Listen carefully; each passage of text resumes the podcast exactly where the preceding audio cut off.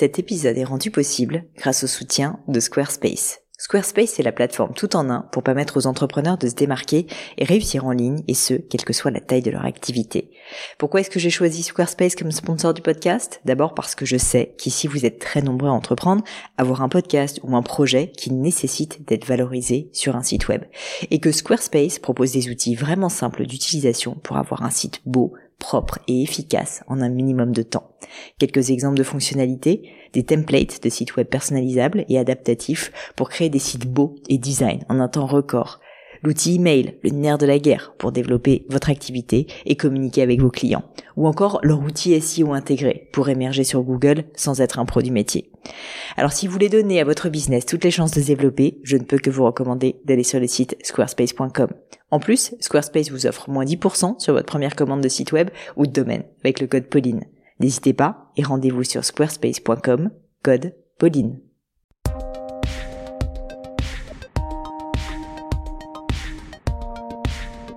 Hello, hello les amis et bienvenue dans un nouvel épisode du Gratin. Avec le Gratin, je vous embarque toutes les semaines à la découverte de personnalités toutes plus exceptionnelles les unes que les autres, des chercheurs, des entrepreneurs, des athlètes, des scientifiques qui ont tous un point commun, être parmi les meilleurs au monde dans leur domaine.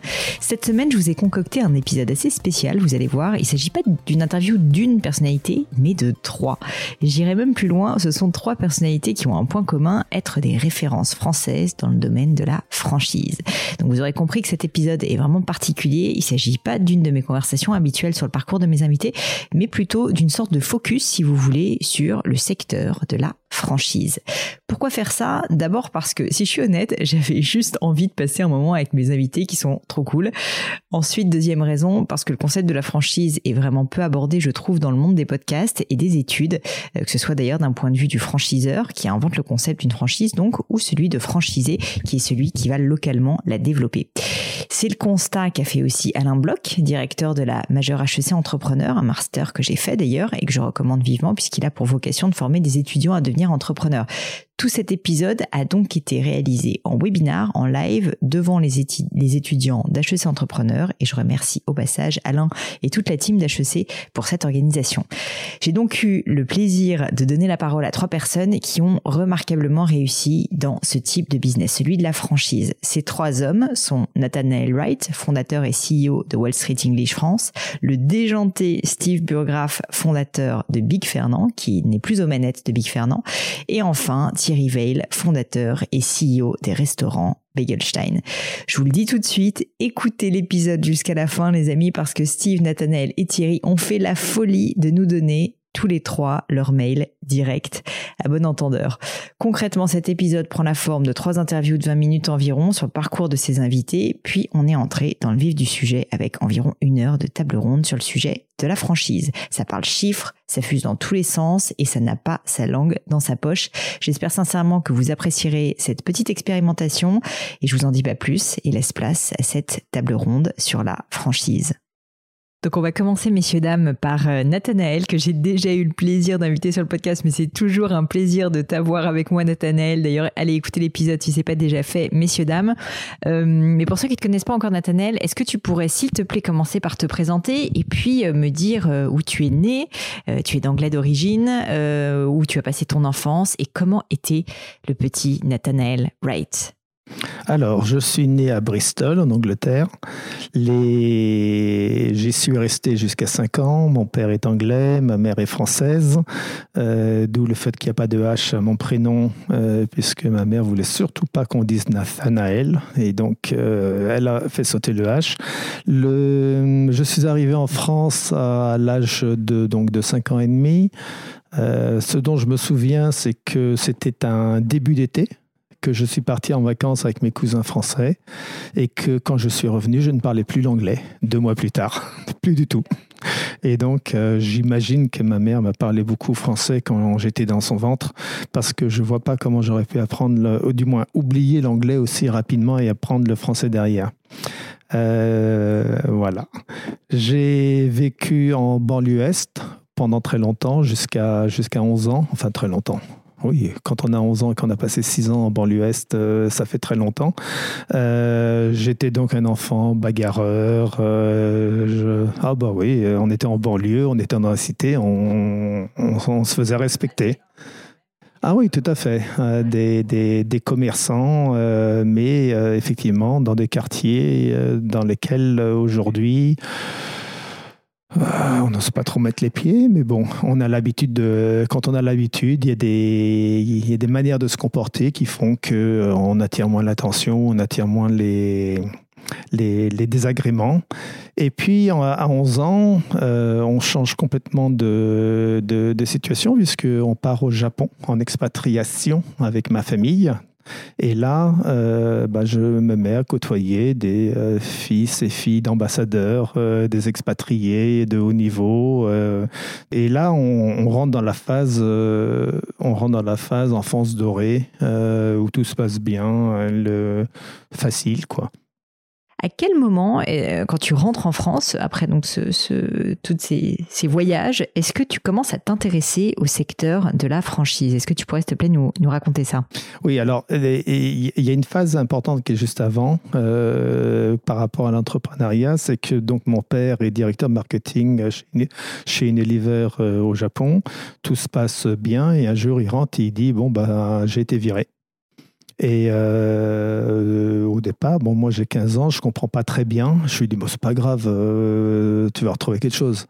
Il me dit, non, non je crois que tu n'as pas compris, on a, été viré, on rentre en France. Euh, et je dis, mais pourquoi tu as été viré? Il me dit, bon, on était trois, il n'y avait qu'une place. Et donc, et là, je me suis dit, c'est pas pour moi ce truc. Quelque chose où à 40 ans, on nous dit, parce qu'il manque de la place, que l'on ne peut pas assurer son avenir là, je me suis dit, euh, je serai entrepreneur. Et, euh, c'est à partir de là euh, que bah, tout le parcours se crée. Le, mon père, et donc la famille rentre, on retourne dans notre 93, donc où on avait un petit appartement. Et un jour, mon père qui cherchait du travail, donc à 42 ans, voit un entrefilet dans le monde qui dit qu'en gros, une école d'anglais euh, italienne, hein, parce que Wall Street est italien au départ, euh, cherche à se développer euh, en franchise à l'international. Et cette école avait déjà donc fait ses preuves en Italie, parce qu'il y avait des 50 écoles en Italie. Donc il va voir le fondateur, il dit, bien entendu, euh, mon père va le voir, lui dit, j'ai pas un rond. Euh, donc non, donc le fondateur le met à la porte. Et puis la, la, légende de, Wall Street dit que ce monsieur, donc mon père, dès qu'on le mettait à la porte, revenait par la fenêtre. Il est resté pendant une semaine jusqu'à ce qu'il obtienne les droits pour la France pour 3 francs à l'époque quand on achète quelque chose, il faut, une transaction, donc il faut de l'argent. Enfin, il faut de l'argent, il faut de l'argent symboliquement, du moins. Et donc, à partir de là, on, se dit qu'on va, que ça va être la grande fortune. Euh, je me souviens, mon père, euh, euh, empreint de, du modèle italien où, à l'époque, il y avait des gens qui faisaient la queue pour entrer dans les écoles Wall Street. Donc, fait une. fait une euh, passe une pub dans le monde comme il était conseillé de faire. Euh, on avait des locaux euh, à République hein, au deuxième étage dans un la raison pour laquelle je dis, c'est que c'était un, en dessous, c'était quelqu'un qui, euh, qui tannait des pots, en fait. Hein. Et il y avait un mont de charge qui montait, et à chaque fois que le mont de charge montait, ça sonnait. Et, donc, moi, j'étais, euh, j'étais dans le bureau, je disais, oh, ça arrête pas de sonner, etc. Donc, ça marche bien, etc. En fait, il montait au premier étage et pas au deuxième, et on n'a pas eu un seul client. Et Et donc, le, en fait, ça, il y a eu dix ans où le concept n'a pas fonctionné. Alors là, tu vois, comment est-ce que on passe de 0,0 client, donc littéralement personne, à une boîte qui commence à bien se développer? Est-ce que tu peux nous expliquer ça et rentrer dans le détail, s'il te plaît? Euh, Alors, le, euh, au départ, mon père doit s'adapter. Hein, moi, j'ai encore 16 ans à l'époque. Euh, donc. Et il donne des cours à une agence de pub euh, dont le patron ne parle pas un mot d'anglais. Et donc, il lui demande de, euh, faire des présentations à des clients internationaux à sa place. C'est ce qu'il fait. et au bout d'un moment, il remporte un gros budget avec Absolute Vodka. Et Absolute Vodka dit, mon père, dit à l'agence, vous remportez le budget européen, mais notre contact client, c'est ce monsieur-là qui est en face de nous, et c'était mon père. Et le salaire proposé était plus élevé que le chiffre d'affaires de la boîte. Donc, euh, il m'appelle. Moi, j'étais, en VSN au, Kenya, en Afrique. Et il me dit, il faut que tu rentres parce que faut que tu pilotes la boîte. Euh, parce que moi je, moi, je me barre, je vais faire autre chose. Et donc, et donc on, bon, on, était, proche de la fin de, on était proche de la fin du VSN, donc on rentre. Et là, la décharge de mon père, il me laisse complètement les clés. Donc, j'ai pas eu le père euh, gênant euh, qui voulait pas qu'on touche à son concept, etc., à son bébé. Et là, au bout de six mois, je dis à mon père, euh, écoute, on va faire autrement. Euh, tu as monté une belle petite boîte avec le nom Peter Wright. Euh, le nom de mon père, donc, euh, comme euh, nom phare autour du nom ensuite. Moi, je ne suis pas Peter Wright, je ne suis pas pédagogue, je ne sais pas donner des cours d'anglais, je ne sais pas faire une présentation digne de ce nom à des clients. Donc, on va faire Wall Street English et pas Peter Wright et pas Nathaniel Wright. À ce moment-là, concrètement, comment tu fais pour restructurer l'activité alors qu'elle ne marchait pas du tout? Alors la première chose, c'était qu'il fallait, parce qu'on avait au départ, on avait deux écoles. Donc, euh, la première chose était de, faire gagner de l'argent aux écoles qui allaient devenir les écoles pilotes. Et donc, du jour au lendemain, on a une méthode multimédia avec un concept bien, euh, bien spécifique où on doit préparer ses cours avant de prendre des cours avec professeurs et autres, alors que mon père donnait des cours en face à face euh, de haut niveau, et puis voilà. Et donc, on réintroduit la méthode, on réintroduit le hamburger dans le restaurant McDonald's. Voilà. Et à partir de là, euh, bon, on a un peu de chance, ça marche tout de suite. Euh, personne n'avait de CD-ROM, nous on en avait, etc. Donc ça marche absolument tout de suite. Et euh, l'étape euh, fondatrice a été d'ouvrir notre troisième donc centre supplémentaire dans la tour Montparnasse, où je ne voulais pas aller, où mon agent immobilier m'a convaincu d'aller. Et à partir de là, ça a commencé à se développer, puisque vraiment, véritablement, ça prenait une autre ampleur. Euh, concomitamment à tout cela, euh, bien entendu, il y avait... Euh, enfin, il y a un petit aspect spécifique à notre développement, c'est qu'on s'est développé en famille. Donc, euh, il y avait ma femme, il y avait ma belle-sœur et surtout mon beau-frère qui est maintenant mon numéro 2, qui est encore là, et qui, avec qui, en fait, avec des personnalités très différentes, en respectant le territoire de chacun, nous ont permis de, de mettre un peu de, de consistance derrière tout le développement. Et dis-moi, comment tu trouves des franchisés? Comment tu finances ton activité alors que, on peut le dire, tu as encore 100% du capital, ce qui est quand même euh, assez rare pour être noté? Alors, le, la première chose, c'est que je pense avoir investi 3000 euros dans Wall Street, ce qui montre à quel point euh, le concept franchisé, dans certains cas du moins, euh, peut requérir très peu d'argent. Euh, la franchise en général, c'est un modèle où on investit, il n'y a pas besoin de CAPEX.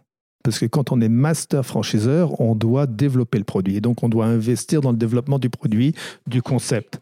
Et donc, le modèle finalement du franchisé national est pas mal du tout, puisque euh, on laisse à d'autres euh, le soin euh, de développer le tout, d'investir. Aujourd'hui encore, euh, bah, on en vient d'avoir la crise du Covid. Huit jours plus tard, j'avais une solution online. c'est pas moi qui l'ai développé, c'est le franchiseur qui l'a développé et qui l'a mis et qui l'a mis et qui l'a mis à disposition, puisque on avait une chance importante, c'est que nous étions comme beaucoup d'autres réseaux franchisés. On était à l'international, on était en Chine. Et euh, donc, quand on a vu les écoles fermées en Chine, ils ont commencé à développer très sérieux, accélérer très sérieusement sur la solution euh, online. Et quand le Covid est arrivé chez nous, on l'avait. Et donc, il y, a, véritablement une vertu à la séparation des tâches. Euh, le franchiseur qui a ses tâches à lui, hein, donc concept, savoir-faire, formation, assistance. Le franchisé national qui, lui, développe à travers des autres franchisés, qui lui également assure la, transmission, transmission du savoir-faire du concept et assure l'assistance à ses franchisés.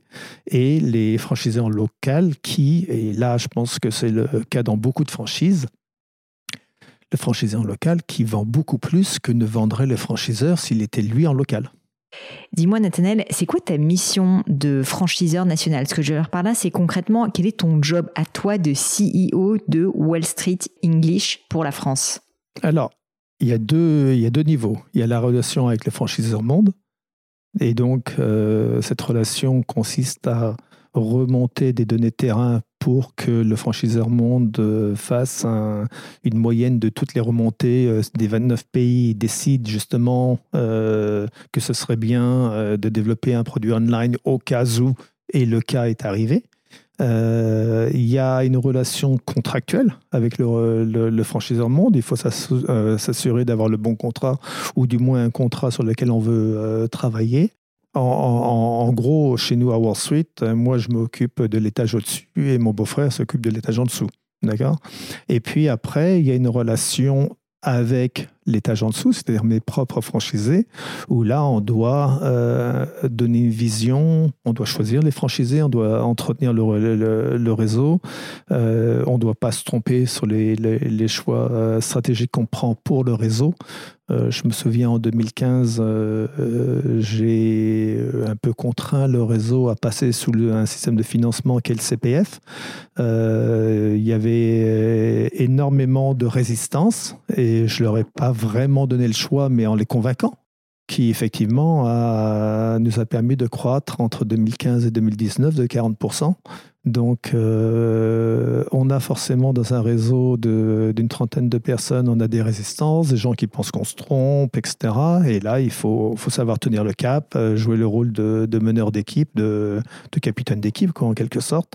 Et, ma foi, euh, corriger le tir très rapidement si jamais on se rend compte qu'on se trompe. Mais là également, le, réseau est, très enrichissant parce que il suffit que le franchisé de Pau euh, me, remonte une information que je n'ai pas j'ai 60 euh, écoles qui me remontent des informations que les autres n'ont pas et qui font qu'on par rapport à la concurrence, on prend très souvent les, les, bonnes décisions bien avant eux. Si tu avais un dernier conseil à donner à nos auditeurs et puis aussi à HEC Entrepreneurs qui nous écoutent, quel serait-il? Bah, Puisque c'est HEC Entrepreneurs, euh, je leur dirais de se donner le temps d'être entrepreneur. Enfin, je sais encore une fois qu'il y a le modèle euh, de la levée de fonds et, de, enfin, un modèle qui est pas très économique en soi. Hein. on, lève des fonds, on vend des parts. Euh, moi, je suis l'autre type d'entrepreneur. J'aime avoir un chiffre d'affaires, j'aime avoir une rentabilité et j'aime avoir un multiple qui s'applique à cette rentabilité et non pas une, un supposé chiffre d'affaires et une supposée rentabilité. Donc se donner le temps, euh, l'entrepreneur il est persévérant, euh, il croit en lui et alors j'allais dire quand il y a des problèmes il continue mais on a des problèmes tous les jours donc, euh, donc on les traite les uns après les autres c'est tout. Steve, je veux commencer par euh, un truc qui me turlupine depuis qu'on s'est parlé euh, il y a quelques jours. Tu m'as annoncé que tu n'avais pas d'ordinateur. Tu es physiquement là, euh, Pauline Legnaud, puisque il y a marqué donc sur ce Zoom que tu, tu es sur, sur mon ordinateur. Pourquoi est-ce que tu n'as pas d'ordinateur, Steve? Alors d'abord c'est assez assez anecdotique. Hein. Je voilà, je, je ne m'en vante pas. Hein. Alors c'est pas que j'ai pas d'ordinateur, c'est que je n'ai jamais eu d'ordinateur. Mais et en fait, pourquoi est-ce que j'ai jamais eu d'ordinateur? Alors, c'est pas du tout une, une, une rébellion. Alors, bon, accessoirement, j'ai un téléphone quand même, et comme chacun le sait, le téléphone quand même fait quand même beaucoup de beaucoup de choses. Euh, J'en ai pas en fait parce que j'ai toujours été un entrepreneur de terrain, au même titre que je n'ai euh, jamais eu de bureau personnel, jamais. Quelquefois, j'ai partagé mon bureau, mais très souvent, je n'ai pas eu de bureau. Euh, voilà, j'aime être avec les équipes, être au milieu des équipes, j'aime être sur le terrain. Donc voilà, donc c'est ma manière de fonctionner. accessoirement, j'ai souvent une assistante qui me qui, m'aide, donc voilà, et puis une équipe autour. Donc voilà, donc ils ne font pas fi de l'outil l'outil informatique. Mais voilà, donc je m'en vante pas, mais voilà, c'est c'est comme ça. Non, mais c'est pour ça que je voulais te poser la question parce que je me suis douté que la raison pour laquelle t'en as pas, c'est que tu es sur le terrain et que du coup euh, tu t'es pas derrière ton ordinateur à, produire des contenus par exemple mais tu es plus sur le terrain. Et je trouvais que c'était intéressant parce que c'est révélateur bon déjà d'une personnalité mais aussi euh, d'une conviction euh, probablement qui est que voilà en fait toi ton métier c'est d'être sur le terrain et donc quoi? De former les équipes de driver les équipes de déjà, moi j'aime le contact, euh, j'aime le contact humain. C'est là, c'est pas entrepreneur qui vous parle, c'est ma petite personne. Donc euh, j'aime voir les gens, les saluer, les embrasser quand on pouvait encore le encore le faire. Euh, j'aurais d'ailleurs adoré être au milieu de au milieu de tout le monde plutôt que de discuter via via un micro et une, et une caméra. Mais voilà, en fait, c'est ma manière de, c'est ma manière de fonctionner. Maintenant, il y a des gens qui sont sur le terrain et qui ont aussi des ordinateurs. Hein. Euh, voilà, mais ça s'est orchestré comme ça. Et puis, en fait, je me suis rendu compte que je pouvais très bien, très bien m'en passer. Euh, voilà, puis aujourd'hui j'ai 47 ans, donc on se refait pas. Euh, voilà, mais c'est vraiment anecdotique. Hein, non, non, mais je sais, mais ça pas me faisait... moi quelqu'un de quelqu'un de bien. Je, je m'en je m'en vante pas. Non, mais, en tout cas, c'est un état de fait. J'ai et, même étudiant, je n'avais pas d'ordinateur. Et, et, à l'époque, ça faisait déjà marrer mes copains. Parce que quand ils avaient des ordinateurs, je venais avec une calculatrice scientifique. Ça va absolument pas me servir d'ailleurs. Euh, voilà, tout le monde trouvait ça très très amusant. Donc euh, voilà. Donc on peut réussir sans être un geek. Bah oui, je crois, oui. Steve, euh, tu sais que là, l'idée, c'est beaucoup de parler de franchise. Donc, tu as, eu plein de vies, plein d'activités mhm. différentes. Mais si ça te va, on va, on va pas mal se concentrer euh, sur Big Fernand. Euh, est-ce que tu peux, euh, est-ce que tu peux me raconter le début de l'histoire de Big Fernand? Euh, Pourquoi est-ce que tu lances ce concept, sachant que tu avais déjà créé plusieurs boîtes avant? Donc, qu'est-ce qui fait que là, tu as eu cette idée et, et cette envie? Alors d'abord, euh, bon, sans revenir sur mon parcours, en plus, euh, il y a un très bon podcast qui a été fait par toi, euh, Pauline. Quelqu'un de bien, oui. Que je vous invite à écouter, messieurs, dames. Voilà, qui, qui reprend un petit peu mon, mon, mon petit parcours. Hein. Parce qu'en plus, je précise que dans ce podcast, on avait assez peu parlé de Big Fernand. Je sais pas si tu te ah rappelles. ouais, Bah écoute, c'est sympa, j'aime bien parler de tout. Donc, euh, Big Fernand, c'est pas tout. voilà. voilà, je ne suis pas Big Fernand, je suis Steve Burgraff. Et voilà, Big Fernand, c'est une petite partie de ma vie.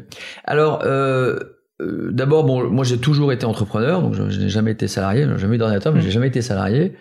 Euh, et euh, depuis tout petit, je voulais toujours devenir chef d'entreprise. Voilà, c'était c'était mon rêve. Et d'ailleurs, mes, mes idoles, c'était des chefs d'entreprise à l'époque. Hein.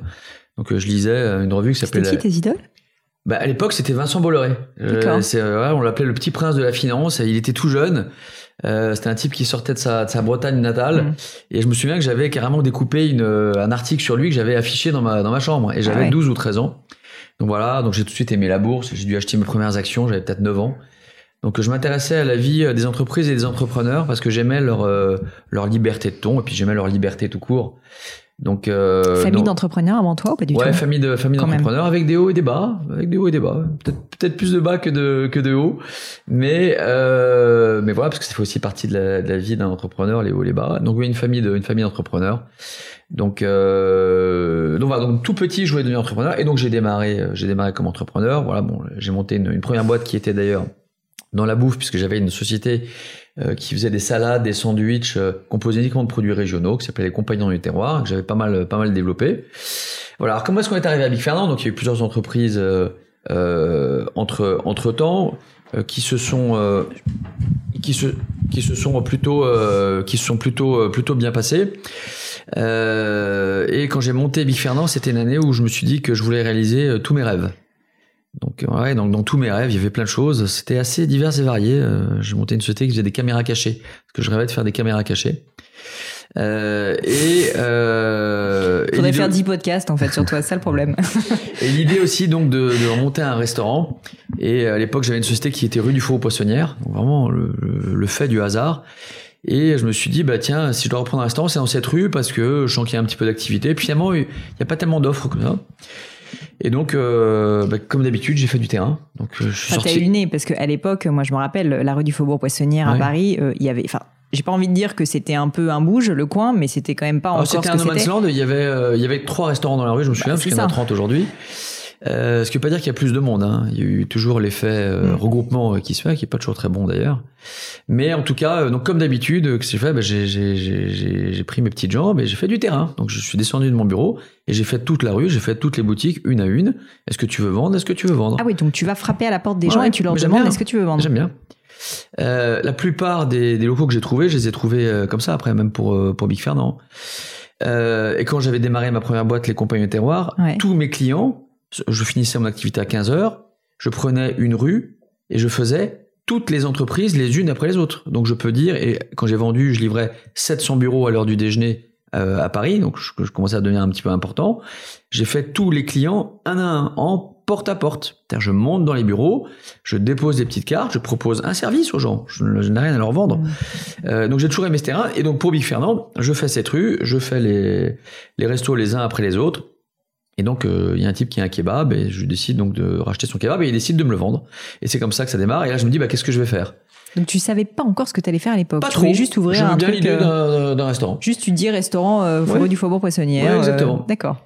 Mais c'est comme ça qu'est développé un concept de franchise. Hein, j'avais quand même une petite idée dans la tête puisque en fait j'ai une petite boîte dans ma tête qui me permet de collectionner des, euh, des, idées et puis le moment où une opportunité, le temps, euh, le temps que j'ai, le temps qu'on me donne, les gens que je rencontre, eh bien je ressors les petites idées de ma tête et une de ces idées, c'est de dire j'adorerais manger un burger qui a la qualité d'un restaurant, hmm. mais qui soit servi aussi vite qu'un fast-food. Et l'idée de départ, c'est ça. Voilà, donc et je démarre donc euh, je démarre Big Fernand. Je, je fais rentrer comme associé ben, les, les deux petits jeunes qui faisaient des caméras cachées avec moi. Il y en a un qui tenait la caméra et l'autre il prenait le son. Donc ils étaient au cours Simon à l'époque, ils avaient 24 ans et 28 ans, et je leur donne un petit bout de, un petit bout de la boîte. J'offre 1% à chacun de mes meilleurs copains. Donc euh, voilà, parce qu'ils s'en souviennent, ils s'en souviennent encore quand on est sorti. Ça leur avait coûté 15 euros. Euh, Mais juste euh, en échange quand même de d'equity, enfin de, de non, fonds, en échange de rien du tout. De rien du non, c'est le principe des amis. On n'attend rien de ses amis. On donne et on n'attend rien. D'accord. Et donc voilà. Et donc bah, je pense qu'il n'y a pas beaucoup d'entrepreneurs qui filent 1% de leur boîte à leurs amis. Hein, donc on bah, peut quand même. En tout cas, c'était vraiment. Et on en rigole encore aujourd'hui. Aujourd'hui, ils ont payé 15 balles leur leur pourcent. Donc voilà, il y en a qui sont achetés un appart avec leur pourcent. Il y en a qui ont mis de côté pour leurs enfants et tout. c'est vrai que c'est rigolo. Et donc on démarre, donc on démarre l'entreprise et euh, bah, très vite en fait on connaît le on connaît le, succès. Euh, et pourquoi ça vous connaissez le succès? C'est quoi? C'est le bon fit, toujours le bon moment? toujours, C'est toujours une conjonction de choses. C'est bon. D'abord, il y a toujours le facteur travail. Le facteur travail, on n'y échappe jamais, quelle que soit la nature de l'entreprise, qu'on soit franchiseur, qu'on soit franchisé, qu'on veuille monter une boîte, qu'on veuille monter une start-up. Le travail, la confiance sont des valeurs euh, qui le dénominateur commun du succès. Personne n'y échappe. Euh, sauf euh, avec le facteur chance, mais le facteur chance, euh, bien, c'est mais c'est travail, travail, travail, travail. C'est-à-dire que c'est pas, donc c'est pas 9 heures 18 heures, quoi. et puis des choses aussi qui font que la chance s'en mêle un petit peu. J'avais deux compétiteurs à l'époque qui ont ouvert quasiment en même temps que moi. Et c'est ça. Qui? Bah, à l'époque, c'était un truc qui s'appelait le camion qui fume. Ah oui. Euh, et c'était un type euh, qui avait monté un restaurant qui s'appelait Blend, et qui faisait aussi ah des burgers plutôt gourmets. Alors, ils n'étaient pas tout à fait sur le même euh, principe que moi, parce qu'il y en a, ils n'étaient que itinérants, ce que je voulais surtout mm. pas, parce que je voulais proposer une expérience client. Euh, et l'autre était plus en restauration assise que emporté, et donc je trouvais qu'on avait déjà des, vrais, des, des, vrais éléments différenciants. Ça aussi, c'était un dénominateur commun dans le, le succès, c'est trouver des éléments différenciants, toujours. et toujours se mettre évidemment à la place du client, lui dire bah, pourquoi est-ce qu'il vient chez moi et pourquoi est-ce qu'il pas chez les autres. Et donc voilà, et donc oui, et, donc effectivement le fait qu'il démarre en même temps que moi, ça fait qu'on a eu un écho médiatique qui était à la réalité un petit peu surdimensionné. Bon, euh, je dis pas ça contre les journalistes, mais ils amplifient toujours le, mm. mal, ils amplifient toujours le bien, et en plus toujours en retard, jamais en avance. Euh, donc voilà, donc bon, j'en ai j'en ai aussi aussi profité. Voilà, et donc euh, et donc c'est comme ça que ça, ça a démarré. Et puis bon, bah une première boutique, euh, voilà, sur on a 30 mètres carrés. 70% de nos places sont des places assises et on fait euh, pardon 70% de notre chiffre d'affaires est fait avec nos places assises, c'est-à-dire 28 places. Je redis parce que c'est un truc qui est marquant. C'est dingue. Et nous faisons 2 millions d'euros de chiffre d'affaires, 600 000 euros d'EBITDA. Mais attends, dans, en plus cet espace c'est pas très grand de mémoire. C'est 28 mètres carrés. 28 mètres carrés. Il y avait 28 places, 28 mètres carrés, un petit sous-sol en bas pour une, une petite cuisine. T'as mis combien d'argent au départ là-dedans? J'ai mis deux, j'ai mis que mon argent, donc euh, voilà, donc j'ai pas pris d'emprunt, etc. J'ai mis 200 000 euros. En tout et 200 000 euros et tu génères, euh, tu génères 600 000. Oui, alors j'ai quitté, euh, j'ai quitté Big Fernand. Je, je précise quand même, j'ai quitté Big Fernand il y a un an. Alors ça n'enlève rien à mon expérience et à ce que j'ai fait, mais j'ai quitté Big Fernand ah il y a un an et voilà. Et donc, enfin, quand je quand j'ai quitté l'année dernière, le réseau c'est 70 millions d'euros de, de, de, de chiffre d'affaires, avec la moitié en franchise et on y reviendra et la moitié la moitié en propre. Voilà. Et après donc alors donc j'attaque un petit peu sur la franchise, c'est quand même notre notre thématique ce matin. Euh, alors d'abord c'était sympa parce que donc j'ai toujours eu des boîtes et je suis toujours allé chercher les clients avec euh, avec les dents toujours. Je, voilà et puis j'aime bien ça. Et là c'était la première fois où les clients venaient à moi. Et je me suis dit, bah, comme j'ai un petit peu d'énergie, je me suis dit, bah, c'est sympa parce que je vais mettre mon énergie non pas à aller chercher les clients, mais à structurer le tout. Hmm. Donc euh, c'est très important. Et à me dire, je vais voir plus loin que le bout de mon nez. Et plutôt que de prendre l'argent dans la caisse, parce que je redis, on a vraiment généré beaucoup d'argent dès la hmm. première année. Euh, je n'ai pas touché un euro, je ne me suis pas payé. J'ai laissé l'argent dedans. Et je me suis dit, bien, je vais consacrer mon temps, mon énergie et l'argent de l'entreprise pour structurer la boîte. Car je le sais que c'est à la fin du bal qu'on paye les musiciens et qu'il faut tout simplement voir plus loin que le bout de son nez mm. et, que, les vrais culbutes, on les fait comme ça en fait. Donc voilà, donc, et donc je commence à structurer. Euh, donc j'ouvre une deuxième, une troisième boutique, c'est important aussi parce que quand on veut franchiser, c'est très important. Nathaniel le disait, il faut pouvoir transmettre un savoir-faire. Donc il faut euh, plutôt qu'être donneur de leçons, euh, il faut il faut donner les leçons mais par l'exemple. Donc c'est très important. Donc on ne se lance pas par, on ne commence pas par la franchise et idéalement pour ceux qui veulent franchiser, on ne commence pas avec un pilote et on franchise derrière. Ça n'a pas de sens. Combien alors il en faut? Bah, moi, j'en avais fait trois. Euh, voilà, et c'est une opportunité. C'est un de mes salariés qui était lyonnais, qui voulait partir à Lyon, et où j'avais totalement confiance en lui. Et il m'a dit, est-ce que je peux ouvrir euh, un Big Fair là-bas? Et là, je me suis intéressé à la franchise. Mais donc avant ça, c'était pas forcément en partie du plan, si je comprends bien. Alors, un petit peu dans ma tête, parce que quand on regarde les meilleurs exemples dans la restauration, on prend le numéro un mondial, McDonald's. C'est un modèle mixte. Alors, il est un petit peu à part, parce que bon, je vais pas rentrer dans les détails techniques, c'est des systèmes de, de location-gérance. Euh, mais euh, en tout cas, c'est un modèle mixte. Vous prenez euh, celui qui s'est développé énormément en France, par exemple, le, le groupe Le Duf, avec euh, plein de, de marques qu'on connaît, type brioche dorée, table à pizza, etc. C'est toujours un modèle mixte. D'accord? Pourquoi? Parce que à la fois, il faut être valeur d'exemple, à la fois, il faut générer euh, de l'argent. Donc quand le modèle fonctionne, on génère plus d'argent quand on a ses boutiques en propre. Mais il y a aussi l'effet marque qui compte. Donc j'avais toujours ça un petit peu dans un coin de ma tête. Et la marque ne vaut que par le développement. Donc en fait, et comme toujours dans la vie, euh, et comme de moins en moins malheureusement dans le business, mais je pense que c'est une erreur, c'est jamais blanc, c'est jamais noir. C'est toujours, c'est toujours gris. Euh, il y a toujours cette mixité qui compte. Donc je l'avais déjà déjà en tête. Toujours une affaire d'opportunité, toujours l'humain confiance dans cette personne. Parce que ce qui est très important, c'est que dans la franchise, quand vous êtes entrepreneur, vous êtes censé être le meilleur dans votre entreprise. Vous faites à 100% votre travail.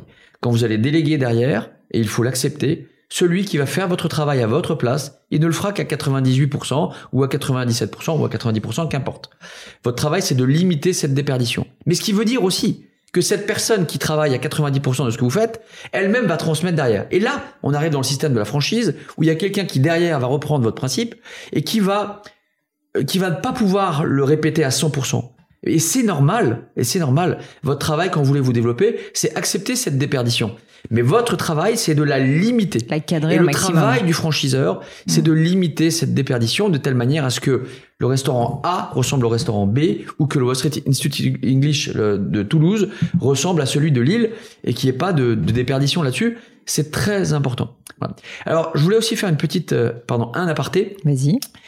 Je suis très content euh, d'être là au milieu des entrepreneurs, d'abord parce que je considère que ce sont mes, mes pères et, et, les, et, les, entrepreneurs en herbe que sont les, euh, les gens de CHC Entrepreneurs, donc sont des, des, des, entrepreneurs en devenir. Et je suis très content qu'on parle de la franchise. Pourquoi? Parce que un franchisé, c'est un véritable entrepreneur. Et je vais vous donner un exemple.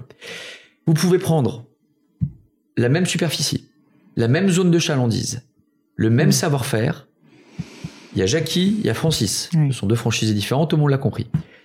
Eh bien, Jackie et Francis vont pouvoir travailler en faisant le même travail avec un chiffre d'affaires qui ne sera pas du tout identique. Donc ça veut dire quoi? Ça veut dire que le franchisé en tant que tel est fondamental, car il reprend l'exemple, mais comme tout entrepreneur qui se respecte, on le sait, l'idée ne représente que 5%, 10% de l'entrepreneuriat. À la réalité, ce qui compte, c'est la manière dont on exécute.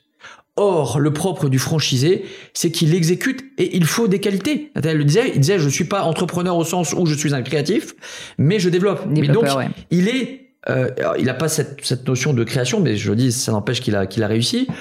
Euh, mais ce n'est pas, ce n'est pas important du tout, car comme je, comme je le redis, 90% du travail est dans l'exécution. Donc, le franchisé est un entrepreneur et à périmètre égal, et je l'ai bien vu chez, euh, chez Big Fernand, à périmètre égal, celui qui est sur le terrain, celui qui est pas sur le terrain, celui qui veut appliquer les règles, celui qui veut pas appliquer les règles, euh, et surtout celui qui est sur le terrain celui qui est pas sur le terrain. Ça change mmh. tout. Hein. Je reviens sur cette notion de terrain qui est très importante pour moi. dans la restauration, encore plus, j'imagine. Encore plus, on n'échappe pas. C'est un métier de terrain. Mmh. Euh, et à l'époque, c'est un type qui s'appelait Jean-Paul Bûcher qui me l'avait qui me l'avait dit. Euh, voilà. Et pour ceux qui ne le savent pas, c'est lui qui a créé Flow derrière, voilà, qui était un entrepreneur hors pair dans le dans, le, dans la restauration. Et effectivement, encore plus dans, le, dans, la restauration, c'est vrai. Et donc voilà, donc c'est très important. Donc j'insiste là-dessus. Euh, je suis très content pour ça parce que euh, ce sont des entrepreneurs. Bien sûr. Euh, et d'ailleurs, je ne sais pas si tu as eu le cas chez Big Fernand, mais j'imagine, ou chez Wall Street, mais il y a plein de franchisés qui n'ont pas juste une franchise. En fait, eux-mêmes deviennent un peu des espèces de petits master franchiseurs à leur échelle. C'est-à-dire que localement, ils peuvent en avoir plusieurs. Mais parfois, ça marche. Enfin, chez McDo, je sais que c'est le cas, par exemple. Alors, oui, bon, après, nous, on avait plein de critères de sélection et j'expliquerai pourquoi ça a fonctionné peut-être un petit peu plus tard sur la franchise. Et deuxième petite chose, je voudrais revenir sur le mot en tant que tel. La franchise, ça marche quand on est franc non mais c'est vrai, hein. C'est, on n'en parle jamais. Qu'est-ce que tu veux dire par là? Mais tout simplement, c'est que il y a une relation euh, de confiance qui doit se faire entre le franchisé et le franchiseur. Euh, mais euh, en fait, on gère à la fois des intérêts convergents et à la fois des intérêts divergents. Hmm. Des intérêts convergents parce que tout le monde porte vers la marque, des intérêts divergents parce que c'est pas les mêmes caisses. Donc euh, voilà, et comme chacun sait, dès qu'on commence à parler un petit peu d'oseille, ah, on est un petit peu sur la défensive. Chacun un petit peu à la main sur les bourses. On trouve que l'autre prend peut-être un petit peu trop. Peut-être que l'autre le fait mal et voilà qu'il devrait prendre un petit peu plus. Bref, il y a toujours des discussions. Donc c'est très important. Ce contrat de franchise, il doit pour qu'il soit successful, il faut qu'il puisse respecter l'étymologie du monde, du mot, pardon, être franc, être franc. Et c'est très important. Il y a deux ciments dans la franchise la franchise, un petit peu de vérité de la palisse, mais c'est une vérité, la franchise, et deuxièmement, l'argent qui est gagné. Le meilleur, les meilleurs réseaux qui fonctionnent, c'est quand tout le monde gagne de l'argent. C'est le meilleur ciment. Hmm. Après, il y a plein d'autres choses autour. Voilà. Nous, on a été très chanceux chez Big Fernand. Excuse-moi, Pauline, je suis très bavard. Hein. Vas-y, vas-y, vas-y, mais j'ai une question, je vais On a été très chanceux chez Big Fernand. C'est que on a eu beaucoup de demandes de franchise spontanées. Je n'ai jamais mis un euro pour aller chercher des franchisés. Je n'ai jamais fait un salon de la franchise. J'en ai fait un seul. J'ai été invité par le salon de la franchise. ils m'ont payé mon stand. Hmm. Jamais je suis allé chercher un franchisé. Euh, je dis pas que c'est bien. Et ça, c'est le pouvoir de la marque. C'est ça, que vous ça réussi avec une marque. Mais ce qui veut dire quoi? Ce qui veut dire qu'en tant que franchiseur, quand j'ai eu 3000 demandes, ma première année, où on a commencé à franchiser, on a eu 3000 demandes. J'ai pu choisir les gens. J'ai pu les choisir. Et comme je fonctionne énormément. Euh, Alors tu les choisissais comment? C'était quoi tes critères? Alors euh, mon critère, c'est vraiment, il faut me mettre de côté. Hein. Euh, j'ai pas beaucoup de qualité dans la vie, mais je sens les gens. Donc j'ai besoin de discuter 5-10 minutes avec eux.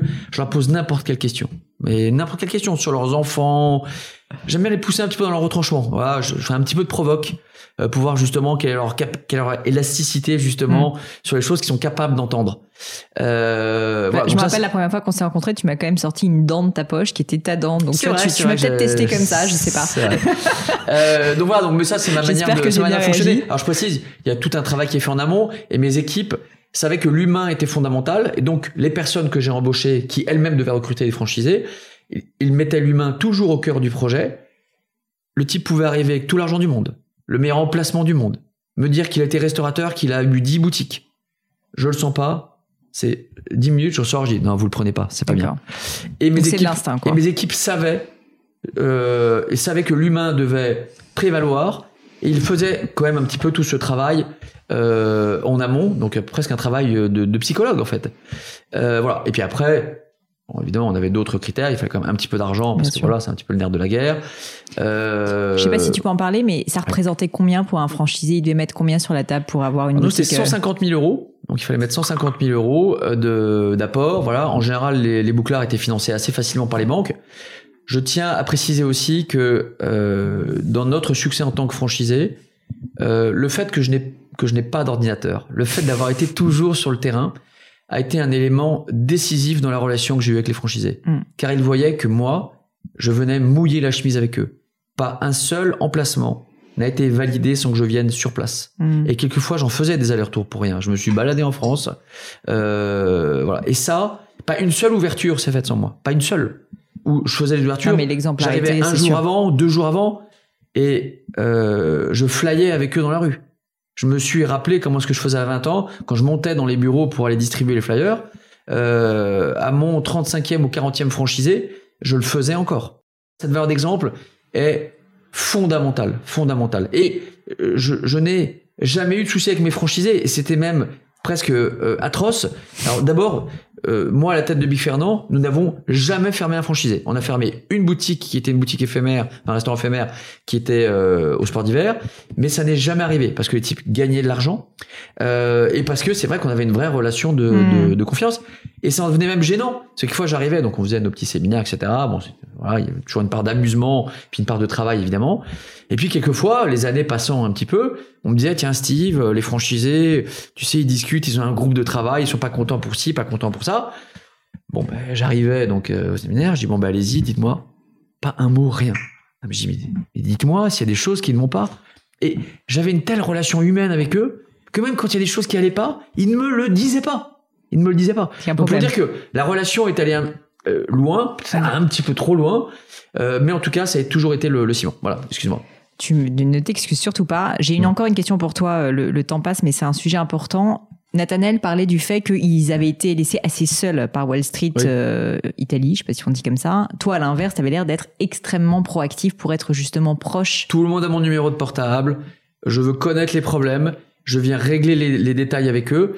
On avait je veux des comprendre en fait quel était le niveau, voilà, le niveau de granularité de détail. En fait, ce que je veux dire, c'est au-delà de la proximité humaine et du concept est-ce que tu leur dis concrètement, voilà le marketing que vous devez faire, vous devez faire des flyers dans la rue, vous devez faire du web marketing Ce que j'aimerais comprendre, c'est en fait concrètement, parce que là on a des entrepreneurs qui nous écoutent, qu'est-ce que tu dois faire quand tu es master franchisé Notre métier pour est justement une somme de détails. Donc c'est une des premières choses que je leur explique. Je leur ai dit, je leur ai dit des types qui peuvent faire du burger, il y en a 40 000. C'est très simple à faire. Euh, mais notre métier est une somme de détails. Donc je leur dis, ne vous embêtez pas, ces détails, non seulement j'y ai pensé, mais en plus, je les ai vécus. Donc, ne perdez pas votre temps là-dessus. Faites tourner vos bouclards, ne perdez pas de temps là-dessus. Vous savez, euh, toute la playlist de Big Fernand, c'est moi qui l'ai faite. Euh, les types, ils avaient une tête comme ça parce qu'il y avait que 180 titres. Moi, j'adore la musique des années 80. Donc toujours, en plus, moi, je crois beaucoup au marketing de la vérité. Je crois qu'on a déjà discuté, Pauline. Je crois beaucoup au marketing de la vérité, donc marketing qui sort des tripes. D'accord, c'est mm. très important. Donc Big Fernand, euh, c'était moi. Et moi, c'était Big Fernand. C'est-à-dire que je, c'était ma manière de vivre. C'était pas un style que je voulais donner. C'est, ma manière de vivre. Eh bien, j'aime la musique des années 80. Je voulais des musiques qui soient, qui portent un petit peu et qui créent une vraie expérience client. D'abord, je voulais un élément différenciant. Élément différenciant, musique des années 80 en 2013 quand on ouvre. Clairement. Euh, et pareil, je leur disais, euh, ils me disaient, mais pourquoi t'as ce titre? Ils me proposaient plein de titres des années 80. Et je leur disais, mais non, ne t'embête pas parce que je vais t'expliquer pourquoi je choisis ces titres. Je choisis ces titres parce que années 80, des titres qui ont été très connus mais pas tellement réécoutés derrière. Des titres euh, qui mettent un petit peu la patate. Et je dis, tu vois, là je t'ai donné trois niveaux de détail dans la playlist où tu t'es dit, toi, ah non, la playlist c'est années 80. Mais tu te trompes, ce n'est pas années 80. Hmm. C'est années 80 plus plus plus. Et pourquoi je cite cet exemple?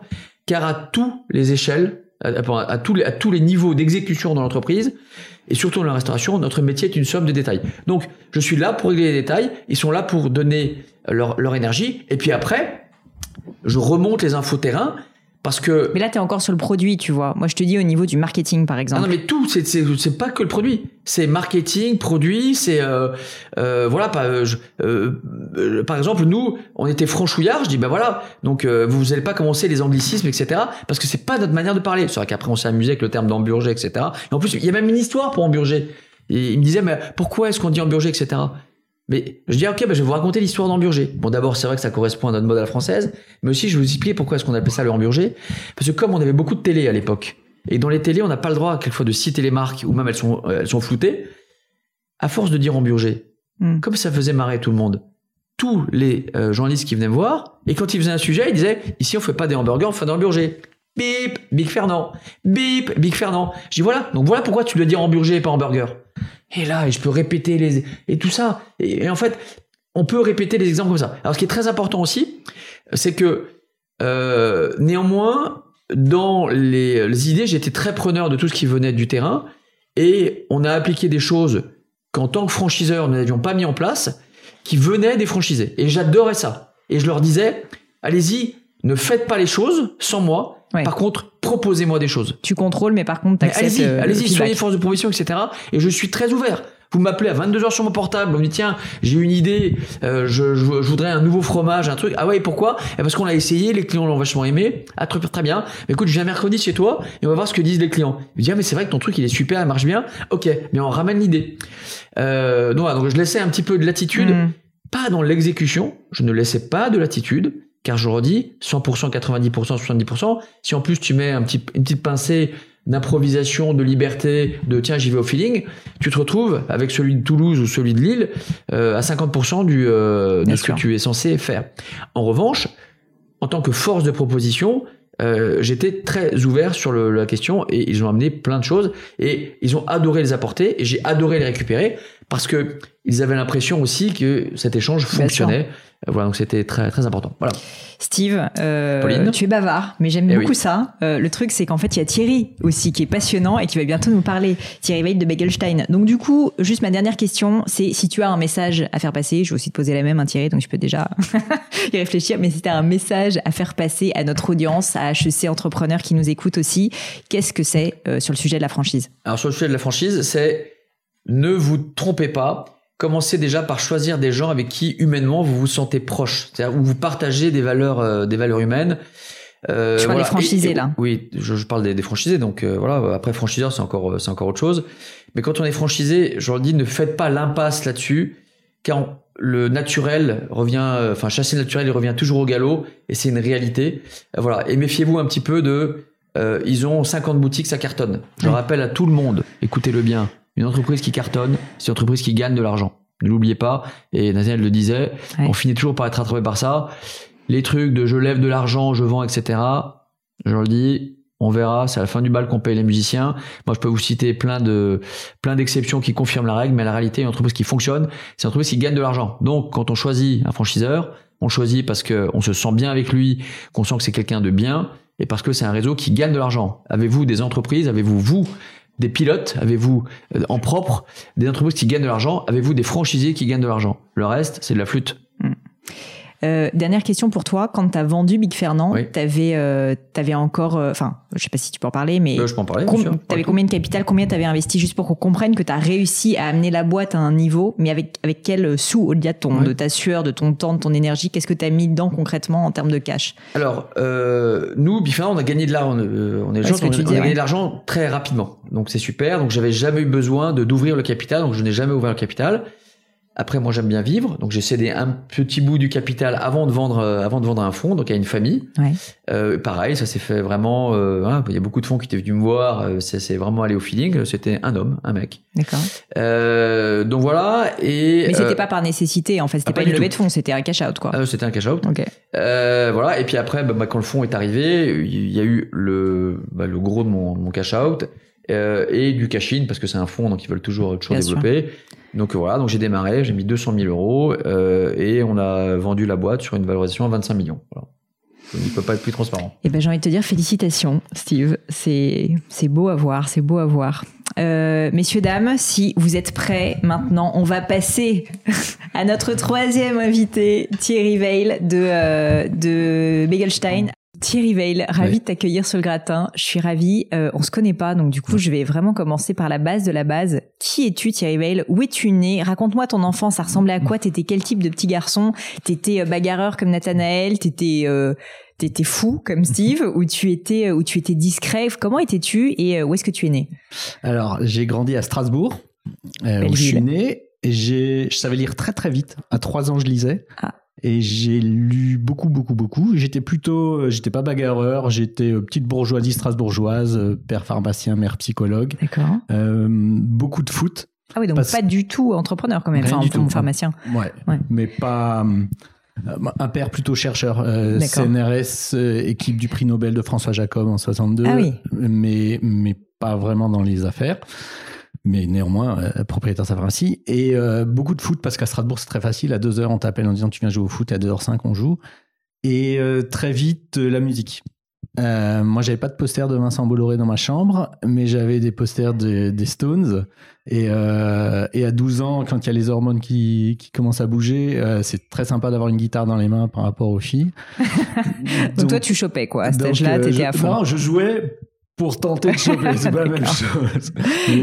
Qu'est-ce que tu voulais faire à l'époque T'avais euh, un guitariste, un premier groupe de rock à 12 ans, concert, euh, la folie, et concert dans la rue, top. Donc euh, ouais, plutôt de la musique. Puis après, elle m'a rattrapé, donc j'ai vite compris que ça serait un peu compliqué d'en mm. manger. j'avais, en fait, c'était plutôt des filières d'études. Je voulais faire du business, mais je savais pas trop. Et puis j'ai vite compris que je me suis fixé et, j'ai retrouvé des mots chez Steve, je me suis fixé quelque chose, c'était que la vie a été courte et que j'avais une obligation, mais une vraie obligation, c'était de réaliser mes rêves. Que j'étais sur cette planète pour ça, pour réaliser mes rêves. Mais après, ce qui est compliqué, c'est de les déterminer, ces rêves. C'est ça. Je me souviens toujours de, de quelque chose qui m'a beaucoup frappé. J'étais devant les vitrines des Galeries Lafayette à, à, Noël. Il y avait une mère avec son petit garçon qui devait avoir 6-7 ans. Et le petit gosse, il dit Maman, je veux ça. Et elle lui envoie une torgnole.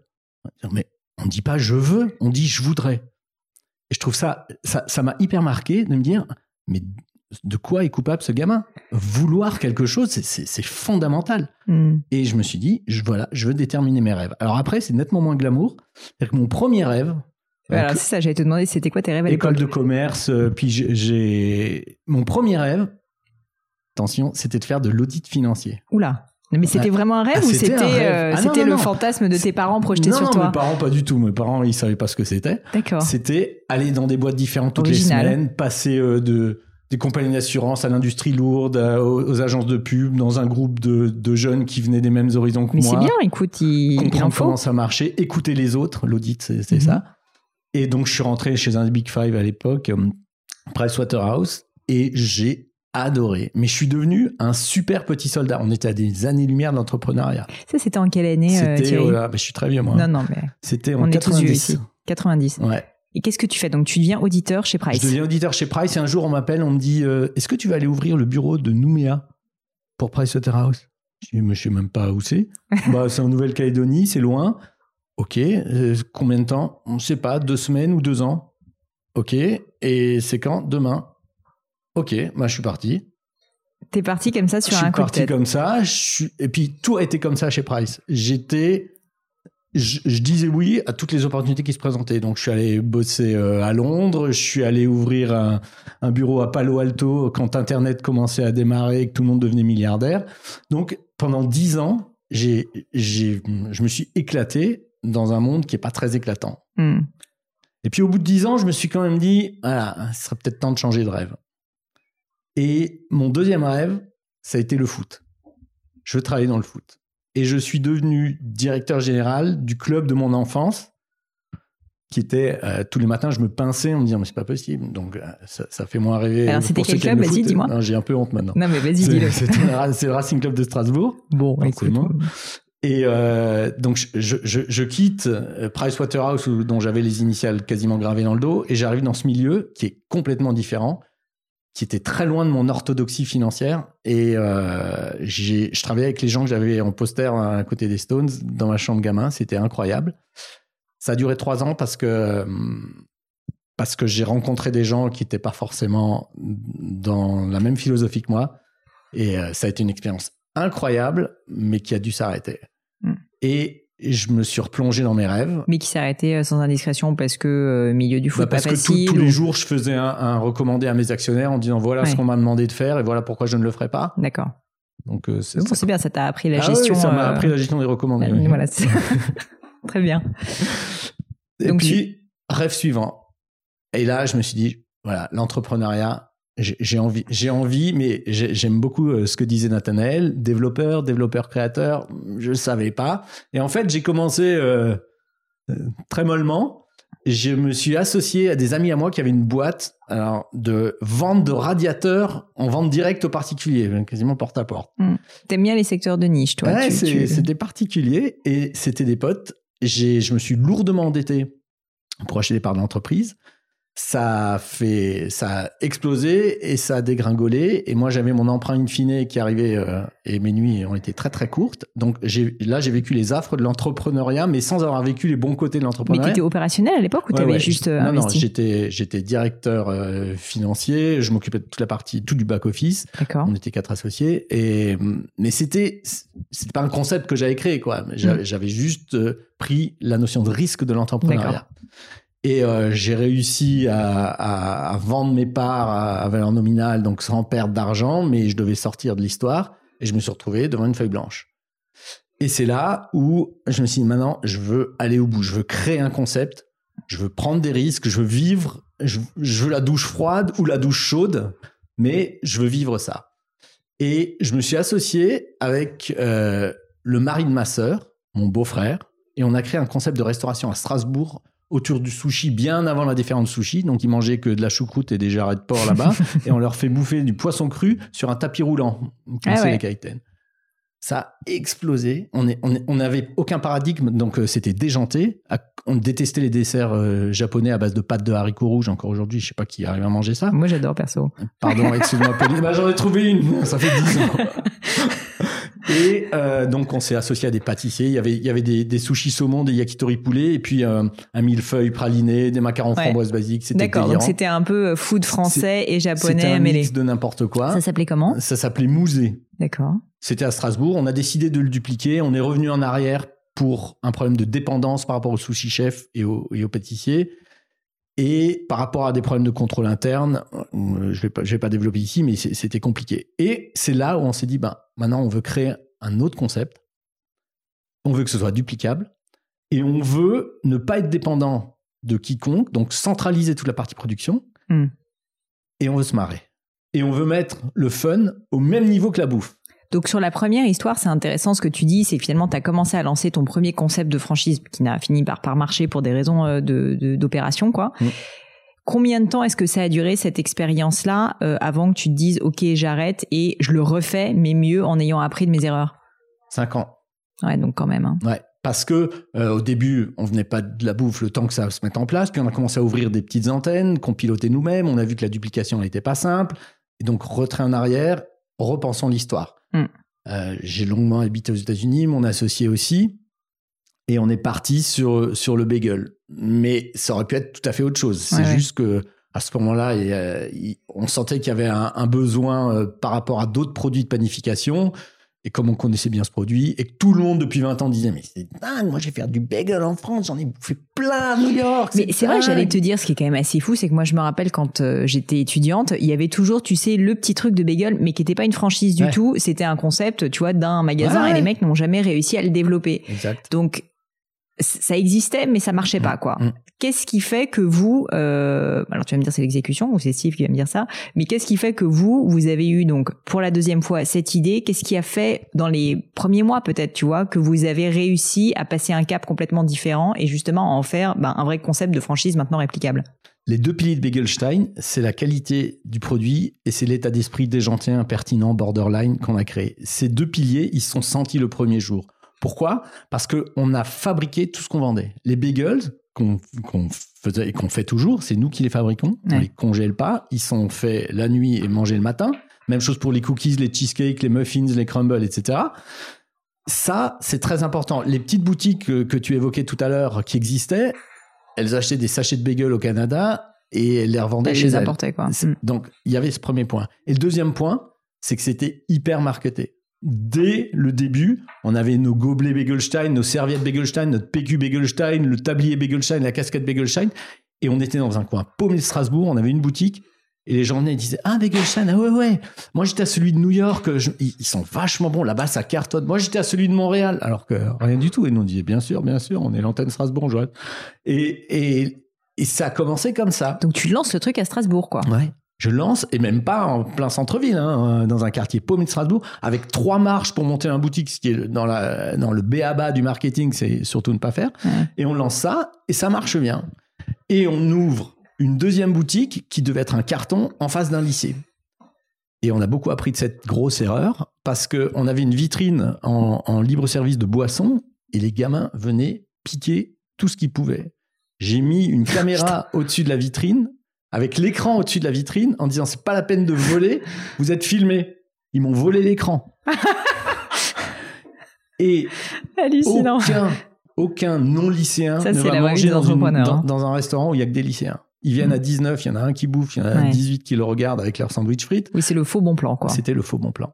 Et on a ouvert une autre boutique, pour le coup, une troisième en plein cœur de Strasbourg. Et là, on a eu Strasbourg, ville européenne, ville parlementaire, il y avait des gens qui venaient me voir en disant bah, Moi, je suis à Lisbonne, je vais ouvrir la même chose. Moi, je suis à Copenhague, je vais ouvrir la même chose. Moi, je suis à Berlin, etc. etc. Et on s'est dit bah, Peut-être qu'on réfléchisse. Mm. Et on a eu l'opportunité, comme Steve, d'être invité au salon de la franchise. Alors, on n'avait pas un rond, Nathanaël est un peu jaloux, j'ai l'impression. il n'a pas été invité. C'était cette année, c'est con. Très bien. On a, on, a, on a été invité et on n'avait pas un rond. On est arrivé avec notre stand où il y avait Bagelstein, deux photos de bagel, une chaise, une table et deux chaises. Et les gens venaient en disant Bagelstein, mais vous faites quoi? Et à côté de nous, il y avait euh, McDo qui avait des majorettes, mon souffleur qui avait un feu d'artifice. Et, et on disait Ben voilà, on fait ça. On peut goûter? Non, on n'est pas là pour vous nourrir gratos. Vous allez chez McDo et quand vous avez fini, vous revenez. Ah, c'est bizarre votre truc. Ben ouais, et puis si vous voulez voir, il faut faire un chèque. Un chèque? Ouais, un chèque à la SNCF et venir voir à Strasbourg nos boutiques. Et les gens sont venus. C'est un truc de dingue.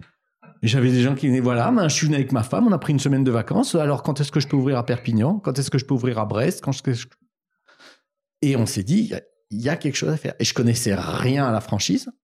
Je me suis renseigné, j'ai trouvé un, cabinet d'avocats avec euh, Olivier Deschamps et Cécile Peskin qui était, que j'ai attrapé et j'ai dit voilà, pendant deux jours, je m'enferme avec vous, je veux comprendre. Et ils m'ont expliqué pas tant l'aspect juridique que l'aspect euh, rouage relationnel, parce que on, l'a bien compris, c'est une relation. Moi, j'aime bien dire que j'ai deux choses qui sont fondamentales dans ma vie. J'ai ma femme et mes gosses, et j'ai la marque que j'ai créée. Je déteste personne suffisamment pour leur confier ma femme et mes gosses, mais je vais confier ma marque à quelqu'un. C'est un truc de dingue. Quelqu'un que je connais pas qui toque à ma porte, qui me dit je vais prendre ta marque. Hmm. Ah, mais, mais attends, t'es qui toi? Et, et, et c'est hyper compliqué. Et je, je, suis, je suis comme Steve, c'est-à-dire on, marche énormément au feeling, c'est-à-dire que je suis incapable de, de processiser le pourquoi je dis oui ou pourquoi je dis non. Ce que je sais, c'est qu'au départ, on était tellement excités qu'on a été moins regardant que ce qu'on est capable. Vous avez ouvert un peu les vannes, quoi. On a, on a, ouais, on était bien content que quelqu'un vienne en disant, je notamment en, même dans les pays étrangers, on a des gens qui venaient, qui venaient nous voir euh, en disant, je vais porter ta marque dans tel pays. Je revenais chez mes parents, je disais, vous vous rendez compte, on va s'implanter en Inde, en Afrique du Sud et en Argentine, jusqu'à ce qu'on dise, bo, bo, bo, bo, calme-toi. Mais, mais euh, ouais, il y a, y a un aspect très excitant à voir que quelqu'un est, est, vraiment euh, très désireux de porter, porter cette marque. Alors, du coup, euh, tu attends trois boutiques aussi, c'est ça, avant de commencer à développer la mmh. franchise? Ouais. Quand tu commences à, après le salon de la franchise, à développer l'activité, donc en gros, tu as ton concept quand même qui est assez ficelé. Est-ce que, comme Steve, tu as été aussi attentif à tous les détails? Pour que tu aies ce concept que tu peux donner justement à tes franchisés ou est-ce qu'à ce, moment-là, le concept, il était en train de se construire en parallèle? C'est ça que j'aimerais comprendre. Ah non, non. Alors, au départ, le, soyons francs, le concept s'est vraiment construit en parallèle, mais il était abouti.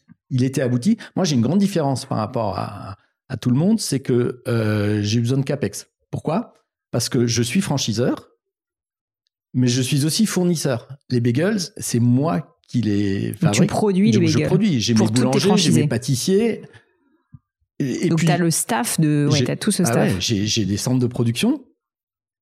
Et je vais plus loin parce que je prémâche leur travail. Et c'est ce qui a fait et ce qui continue à faire la force de la franchise. C'est-à-dire que je vais livrer tous les matins des bagels, des cookies de cheesecake, etc. Mais j'ai aussi livré des tomates, le poulet, la salade. Et tout. Une centrale d'achat, quoi. Ah, mais les, tomates sont tranchées, le poulet est émincé, la salade est en lanière. Et puis si déjà je vais livrer tout ça, j'ai aussi livré le PQ, les bics et les rouleaux pour le TPE. Hmm. Et donc, j'ai, une double casquette, ce qui complexifie beaucoup les choses. Et quand on est, quand on a démarré, on avait une trois boutiques à Strasbourg et on a une personne qui est prêt à ouvrir à Paris. Et pour nous, c'était un truc de fou. Il allait mettre quelques centaines de milliers d'euros pour acheter un fonds et pour faire des travaux sur la table. Euh, et, et, nous, on a notre boulangerie à Strasbourg. Donc, on monte un deuxième centre de production à Paris donc il y a duplication de savoir-faire, il y a financement, tout était en croissance, ça a été compliqué. Quand on a récupéré les clés du centre de production, euh, c'était une, liquidation. On est allé chez l'administrateur judiciaire qui nous dit que finalement il y avait deux mois de retard. Moi j'avais un mec qui avait mis des milliers d'euros sur la table, qui attendait qu'une chose, c'est de démarrer, et je devais lui dire en décale de trois mois, pas possible. Pendant trois mois, tous les jours, je livrais de Strasbourg à Paris en camion parce qu'on n'avait pas de quoi produire. Mmh. Et je me suis pas posé la question une seconde. Il y a quelqu'un qui me fait confiance, qui porte ma marque. C'est non négociable. Et le concept, il a, on a toujours, toujours été énormément à l'écoute de nos franchisés. C'est-à-dire qu'encore aujourd'hui, je, on a un groupe WhatsApp par franchisé et par métier, donc j'ai 300 groupes WhatsApp. Je, n'ai pas envie de voir ton téléphone du coup. Je... sais pertinemment que euh, à Besançon, la marchandise est arrivée avec un quart d'heure de retard et qu'elle a loupé trois clients, que à Rennes, ils étaient trop cuits ce matin, etc. Parce que mon métier à moi, c'est d'accompagner des gens qui, qui me font confiance en portant ma marque. C'est cet Et donc ton métier, c'est un peu comme un manager, c'est de régler leurs problèmes, c'est de les coacher. Tous les problèmes qu'ils ont, qu'ils rencontrent, tous les problèmes qu'ils rencontrent, je les ai rencontrés et je les ai résolus déjà. Hmm. Donc ça fait partie du lien de confiance et du lien de franchise. C'est pour ça qu'ils font font appel à un, franchiseur. Ce sont pas des demi-entrepreneurs, ce sont hmm. des vrais entrepreneurs. Ils prennent un risque, ils mettent de l'argent sur la table, parfois des économies d'une vie. Ouais ils ont des virages de carrière qui sont énormes. Moi, il y a beaucoup de mes franchisés sont des cadres qui, ont décidé de changer de vie, qui ont décidé d'être entrepreneurs. Donc, ils sont passés d'un statut salarié à une volonté d'entrepreneuriat. Hmm. C'est éminemment respectable et c'est à moi de les accompagner et de transformer ces 80% d'échecs dont parlait Nathanaël en, en, 20% d'échecs et en 80% de, de, réussite. Le franchisé aujourd'hui, quand vous allez le chercher, euh, donc il a le concept, j'ai bien compris, ça peut se faire par exemple partout en France. Combien est-ce qu'il doit mettre sur la table pour rejoindre Begelstein? Et ma question subsidiaire, c'est finalement c'est qui ces franchisés? Tu disais tout à l'heure, c'est pas des entrepreneurs de base, donc c'est souvent des reconversions. Qu'est-ce que tu constates? Alors, euh, déjà sur l'aspect monétaire, la, la, souplesse et euh, une des clés de succès de Begelstein, c'est que c'est pas très très cher puisque je prémâche tout le travail. Donc il n'y a pas de cuisine, il n'y a pas de chambre froide, il y a 100% de la surface, c'est la surface de vente. Donc j'ai aussi des boutiques qui font 20 euh, mètres carrés. L'investissement, il est très léger. Ça coûte euh, entre 100 et 120 000 euros. Donc il faut un apport de 30 à 40 000 euros.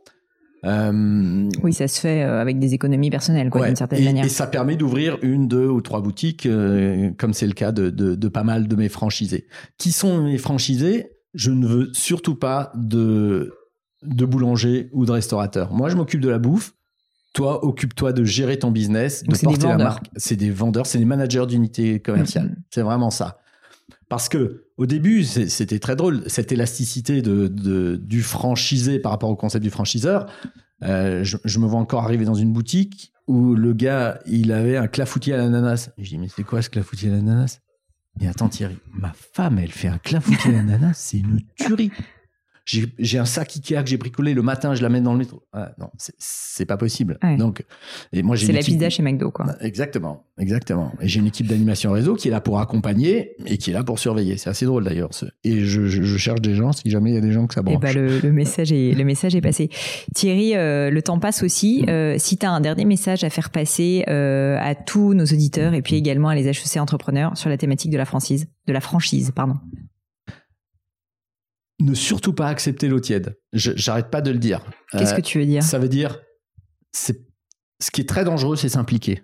Il faut surtout pas s'impliquer. Ça sert à rien. Qu'est-ce qu'il faut faire Ce qu'il faut faire, c'est s'engager. Et c'est pas la même chose. Entre s'impliquer et s'engager, il y a une grande différence. la différence, c'est quoi? C'est l'œuf au bacon. Dans l'œuf au bacon, la poule, elle s'implique, le cochon, il s'engage.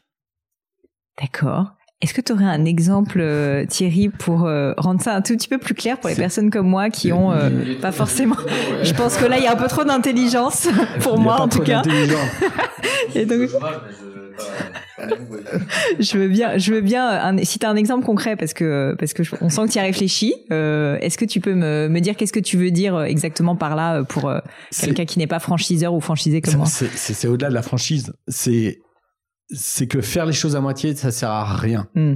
Et que je peux alors un exemple concret par rapport à la communication de Begelstein, c'est une communication sulfureuse qui nous a souvent valu beaucoup de, commentaires. On a, on a pris le parti à un moment donné de dire on accepte, on accepte non seulement que tout le monde ne nous aime pas, mais que des gens nous détestent. C'est hyper compliqué commercialement. C'est clair. D'accepter que des gens te détestent. Et accepter ça, c'est aller loin. Alors, on a des communications qui sont qui, qui marquent beaucoup. Par exemple, quand on fait euh, quand on l'année du bac, euh, on découvre que sur la table des candidats au baccalauréat, ils ont droit à deux choses une bouteille d'eau une trousse. On s'occupe pas de la trousse, mais la bouteille d'eau, on fait une bouteille par matière avec les, les anti-sèches. Donc il y a la bouteille anglais avec les verbes irréguliers, la bouteille d'écho avec le programme d'écho, la bouteille d'histoire, et que on, a pour ambition de se faire interdire par le ministère de l'Éducation, on va au bout de l'histoire. Mais quand on va quand on va sponsoriser la Gay Pride avec des t-shirts en référence à la forme du bagel, peu importe le sexe pourvu qu'il y ait un trou, c'est c'est un parti pris qui fait qu'on on va au bout de l'histoire. Et il y a des gens qui vont qui vont pas supporter. Hyper intéressant. Bah, merci beaucoup pour ton temps, euh, Thierry. Merci à tous les trois. Euh, je pense que on commence à comprendre un petit peu mieux déjà tout ce qui est nécessaire en termes de charge de travail et aussi euh, de, de relationnel euh, dans le monde de la franchise. Si ça vous va, on va faire une petite pause d'un quart d'heure, euh, se rafraîchir un peu et on vous retrouve la team HEC donc dans un quart d'heure. Là, il est 10h37. Du coup, on va arrondir et on va se dire dans un quart d'heure. donc je ne sais, je ne sais pas faire ce calcul, mais mais dans dans un quart d'heure à 55, voilà, merci, euh, pour, euh, pour donc euh, la suite de notre aventure et notamment donc la fameuse table ronde sur la thématique de la franchise où là, vous pourrez essayer de poser plus de questions. À tout à l'heure. Donc table ronde sur la franchise. Je suis à nouveau avec Thierry Veil, euh, Steve Burgraff et Nathaniel Wright, nos trois experts en la matière. Euh, on va entrer maintenant dans le dur, les amis, et on va euh, s'attaquer au problème de qu'est-ce que c'est une franchise et surtout des conseils concrets de nos trois entrepreneurs pour, euh, bah, soit au niveau du franchisé, soit au niveau du franchiseur, réussir à développer cette activité, toutes les erreurs qui ont été commises, etc. Je vais très peu parler, ça va beaucoup être vous. Euh, j'aimerais commencer tout simplement par parler des forces du modèle, puisque beaucoup de personnes ne connaissent pas bien le concept de franchise, on est passé par vos histoires, mais en vrai, on ne sait pas exactement, euh, bah, en fait, qu'est-ce que ça signifie concrètement pour nous entrepreneurs qui voulons nous développer. Donc, j'aimerais commencer par, par parler du franchiseur. Est-ce que vous pouvez me dire, selon vous, euh, quelles sont vraiment les forces du modèle de la franchise quand on est franchiseur? Donc, je vais surtout m'adresser euh, du coup à Steve et à, et à Thierry. pour vous, c'est quoi les forces? Au niveau du financement, au niveau du développement, etc. Bah, quand on est franchiseur et qu'on a un concept qui a prouvé sa rentabilité, on, va la dupliquer. Et cette duplication, elle a un intérêt euh, majeur, c'est qu'elle n'est pas consommatrice de cash, puisque c'est un franchisé qui va porter le risque et le financement du développement de, de sa marque. Donc c'est un aspect qui est très intéressant. Par contre, il y a un effet volume qui est extrêmement réduit. le, le franchisé, il faut qu'il vive, et moi, j'aime à dire que je n'existe que parce que mon réseau de franchisés existe. Donc, il faut qu'il s'épanouisse et qu'il gagne de l'argent. Et pour qu'il s'épanouisse et gagne de l'argent, il faut lui laisser une marge de manœuvre financière. Donc, en tant que franchiseur, la, la cote-part de ce qui va remonter au titre des royalties, elle doit rester euh, suffisamment importante pour que nous, franchiseurs, en vivent, mais surtout pour que le franchisé puisse respirer, s'épanouir et se développer. Donc, c'est c'est pas avec un franchisé qu'on va qu'on va gagner de l'argent, c'est avec une multitude de franchisés. Et c'est donc le développement de la marque qui va permettre le développement des royalties et le développement des, effets multiplicateurs. Euh, pour donner des exemples concrets, euh, en moyenne, une boutique Begelstein, ça fait euh, c'est des petites structures, ça fait 400 000 euros de chiffre d'affaires. Le niveau de royalties, il est de 5%. Donc moi, sur une boutique en moyenne, je vais encaisser 20 000 euros par an. Avec ça, il faut que je paye une animation réseau parce que Nathanel l'a très bien expliqué. Euh, le fait d'animer, de structurer, d'assister, c'est extrêmement important. Nous, on, a, on est 7 sur 7 avec nos franchisés. J'ai des gens d'astreinte qui sont là pour répondre à leurs questions, mais leurs demandes en permanence. Ça a un coût, un système informatique, la communication autour de la marque. Tout ça génère des frais. 20 000 euros par an pour une boutique. Donc c'est la multiplicité et c'est le poids de la marque qui va générer la rentabilité d'un réseau. Bien, la force, euh, effectivement, pour pour un franchisé, c'est euh, de de pouvoir entreprendre avec un filet de sécurité, euh, tout simplement. quand on entreprend, on ne sait jamais si ça va fonctionner. c'est le propre de l'entrepreneuriat. Et cette énergie, on la passe pas à tâtonner à droite, à gauche. Euh, voilà, on commence avec plus de certitude. Donc euh, voilà, ça a un avantage, c'est cette sécurité. Ça a un inconvénient, c'est que il est très rare que le franchisé. Il y a quelques des histoires comme ça, mais c'est très rare que le franchisé devienne plus riche que le franchiseur. Donc, de fait, le franchisé sera limité dans son espérance de gain, mais il sera limité dans le risque. Voilà, c'est un petit peu euh, toujours la même chose. C'est espérance de gain, niveau de risque. Euh, voilà, donc c'est assez équilibré de ce côté-là. Donc équilibrant. Euh, voilà, il faut que ça corresponde aussi à, un caractère. Euh, certaines préfèrent euh, se dire bah, je tente le, tout pour le tout, j'y vais, ça passera peut-être pas du tout, euh, mais je préfère aller rêver plutôt que de me dire bah, j'aurai la sécurité. Il y a un côté euh, sécurité qui existe dans la franchise a priori euh, au dépend du au dépend du rêve aussi. Après euh, le franchisé peut avoir plusieurs euh, plusieurs plusieurs boutiques et voilà. Bon, quand les boutiques font beaucoup beaucoup de chiffres d'affaires, je pense notamment aux gens dans le, la grande distribution par exemple. là, la question se pose un petit peu moins parce que tout le monde connaît les histoires de je suis propriétaire d'un centre Leclerc, bon, en l'occurrence c'est un mode différent, où les types ils sont riches à millions avec un Leclerc. Bon, c'est aussi des exceptions qui confirment la règle. Voilà, donc sécurité versus euh, versus le risque de l'entrepreneuriat à 100%. Je pense que c'est la caractéristique première du système de, franchise parce qu'on l'a dit, le franchisé s'appuie sur un modèle normalement éprouvé. Et, donc, et je reviens à ce qu'on se disait, c'est quels sont les conseils. Euh, le dernier conseil qu'on aurait autour de la franchise, c'est euh, il faut accepter le système tel qu'il existe de manière vertueuse. C'est vertueuse, c'est est-ce que le franchiseur gagne de l'argent et est-ce que je vais gagner de l'argent? Et surtout, il y a une chose qu'il faut faire très attention. Je me méfie euh, toujours, et j'ai pas de pas d'exemple en tête, hein, mais euh, des gens qui euh, sont franchiseurs et font comprendre aux franchisés qu'il ne gagnera de l'argent qu'en ouvrant plusieurs boutiques, plusieurs points de vente je pense que c'est un énorme leurre. Et il y a déjà un problème. Donc évidemment, c'est super pour le franchiseur, euh, mais à la réalité, euh, c'est très compliqué pour le, le, le franchisé. Si j'ai un exemple en tête, j'ai l'exemple de Subway par exemple, où les chiffres d'affaires n'étaient pas très élevés dans les, restaurants, et que le franchiseur finissait par expliquer, bon en plus à l'américaine, donc ils sont allés vraiment dans le dans le nombre, avec le, le succès qu'on leur connaît en France. Évidemment, c'est ironique ce que je ce que je dis. Euh, Au-delà de la qualité des produits qui est juste déplorable, c'est encore un autre sujet, euh, mais ça va peut-être ça va peut-être avec le sujet aussi. Euh, mais tout ça tout ça pour dire que euh, lorsque le franchiseur fait miroiter l'argent qui arrivera au bout du quatrième ou cinquième resto, ça me fait bien, ça me fait bien rigoler parce que il y a déjà un problème dans le modèle. Il y a des marques comme ça qui sont euh, des, des, des, chasseurs de droits d'entrée parce que ça peut être un business model pour un franchiseur. À mon avis, il a aucune pérennité et aucune construction dans la durée, mais mais il y a des gens qui sont là. Il y a des taux de rotation de certaines franchises qui sont admises à 30%. Ça veut dire qu'il y a un franchisé sur trois qui va mourir dans l'année. Donc, euh, par rapport à de futurs franchisés, c'est vraiment un aspect qu'il faut regarder. Oui, pour revenir ce qui vient d'être dit, euh, sur ce qui vient d'être dit, en fait, dans la franchise, très souvent, il y a trois phases. Il y a la première phase où le franchiseur fait ce qu'il faut pas faire, mais il n'a pas vraiment le choix. Euh, il recrute, il recrute et il n'est pas très regardant sur qui il recrute parce qu'il a besoin des droits d'entrée. Euh, nous, on a fait ça. Euh, on avait 13 franchisés avec euh, donc 13 droits d'entrée dans, sur une seule et même euh, année. Et on était incapable de d'apporter l'assistance qu'on devait apporter. Et donc procès bien entendu puisqu'on respectait quand même les, les normes du contrat on a fini par gagner le procès. Mais ça fait un rayon un, un réseau en ébullition. Et on arrive dans une deuxième phase par la suite où il y a consolidation derrière le procès, où tout le monde commence à aller un peu mieux. Et la troisième phase où il y a maturité, où ça se passe euh, beaucoup mieux. Euh, les, euh, les, a priori, chez nous, du moins, c'est passé par un, un, changement de contrat. dans la franchise, il y a quelque chose qui, moi, m'ennuie énormément qui est le contrat à durée déterminée.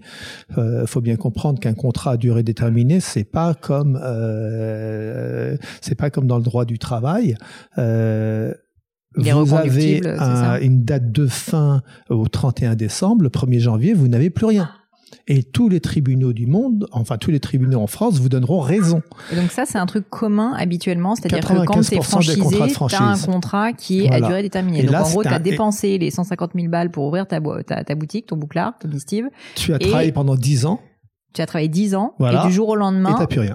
Ça ne mais ça, ça, ne t'appartient plus ou c'est juste que tu n'as plus le droit de l'exploiter? Tu n'as plus le droit d'exploiter le concept. Donc, tu dois tomber l'enseigne. Euh, tu dois supprimer les signes distinctifs de la marque. Tu t'appelais Big Mac, tu t'appelles Hamburger Paris. D'accord. et tu n'as pas le produit. Donc, énorme pouvoir de négociation du franchiseur. Et, et, et, bien entendu, les franchiseurs disent toujours, mais si ça se passe bien, il n'y a aucun problème, on va vous reconnaître. Oui, mais c'est un contrat où il est écrit que l'on peut vous renouveler d'un commun accord.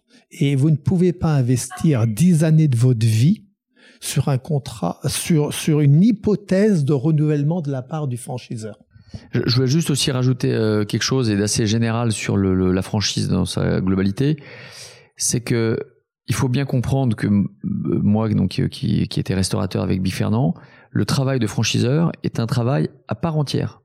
C'est-à-dire que c'est c'est un autre c'est un autre job qu'on a euh, parce que il y a un aspect euh, évidemment commercial, juridique. Voilà, on a commencé à exploiter quelques quelques quelques notions dedans, mais en fait le contrat est toujours construit de la même manière. Après c'est juste des c'est juste des variantes, euh, mais c'est un métier à part entière. C'est-à-dire que quand j'ai commencé la franchise comme franchiseur, donc euh, pour Big Fernand, j'ai consacré beaucoup de temps et beaucoup d'argent à ça. Et ça, ça compte aussi dans le, la constitution. Donc avec euh, un bon avocat, une, une vraie trame, une vraie trame euh, en face, euh, voilà, des vrais, des vrais moyens. Euh, voilà. Et donc comme c'est un nouveau métier, ça veut dire aussi que si ça n'a pas coûté d'argent au franchiseur ou si ça a coûté peu d'argent, très vite, euh, ça s'en ressort. Donc il y a quand même un investissement qui est fort au départ, en temps et en argent, et qui doit avoir lieu. S'il n'a pas lieu, c'est déjà une faille dans le, la relation franchisé-franchiseur. Et c'est même une question d'ailleurs que le franchisé peut poser, je réfléchis à voix haute, c'est de dire, mais alors combien vous avez investi en tant que franchiseur? Et lui poser des questions, c'est combien vous a coûté le contrat? Euh, voilà, parce qu'on parle toujours de, cette, de, ce, de ce contrat, mais on voit aussi les sommes qui sont euh, qui sont mises dedans. Et d'ailleurs, c'est une chose, c'est une discussion que j'avais avec les euh, avec mes avec mes franchisés euh, parce qu'ils payent un droit d'entrée parce qu'ils ont une redevance. Je leur dis mais il y a aussi de l'argent qui a été mis là-dedans. Moi mon contrat euh, il m'avait coûté à l'époque 100 000 euros quand on n'a pas ouvert le premier euh, franchisé. Euh, voilà pour le petit artisan que je suis c'était de l'argent 100 000 euros pour un contrat. Mais j'ai mis 100 000 euros sur la table. Ça m'a coûté du temps du truc. J'ai benchmarké plusieurs plusieurs types. Voilà donc c'est vraiment c'est vraiment c'est vraiment vraiment important Justement, je te remercie Steve parce que je voulais parler de la partie juridique. On a bien compris, sans forcément rentrer dans les détails tactiques et, techniques, mais on a compris qu'au début, donc il faut avoir le concept. Ok, si vous êtes franchiseur, ensuite, ben vous avez commencé euh, à, vous dire que ça marche et vous voulez développer votre activité. Là, on parle à des entrepreneurs, donc je pense que c'est des sujets qui les intéressent. Tu parles de cet investissement, au-delà de l'investissement sur la marque, sur le produit, sur le fait d'avoir ce concept, et j'aimerais qu'on rentre ensuite dans le détail de qu'est-ce que ça signifie concrètement avoir un concept, c'est-à-dire euh, est-ce que c'est des manuels d'utilisation? Enfin, dans quel niveau de, de détail est-ce qu'on rentre? Mais au-delà de ça, tu me parles, Steve, de la partie juridique, qui fait peur à plein de gens parce qu'ils y comprennent rien et qu'ils se disent que juste les seuls gagnants dans cette histoire, c'est les avocats. Est-ce que, euh, est-ce que pour vous le conseil c'est c'est quelque chose d'absolument fondamental? Si jamais vous voulez vous lancer dans de la franchise en tant que franchiseur se faire accompagner donc par évidemment euh, des avocats experts du secteur est fondamental. Et quels sont les conseils que vous pourriez donner? Parce que là, tu nous dis c'est 100 000 euros, c'est quand même une somme.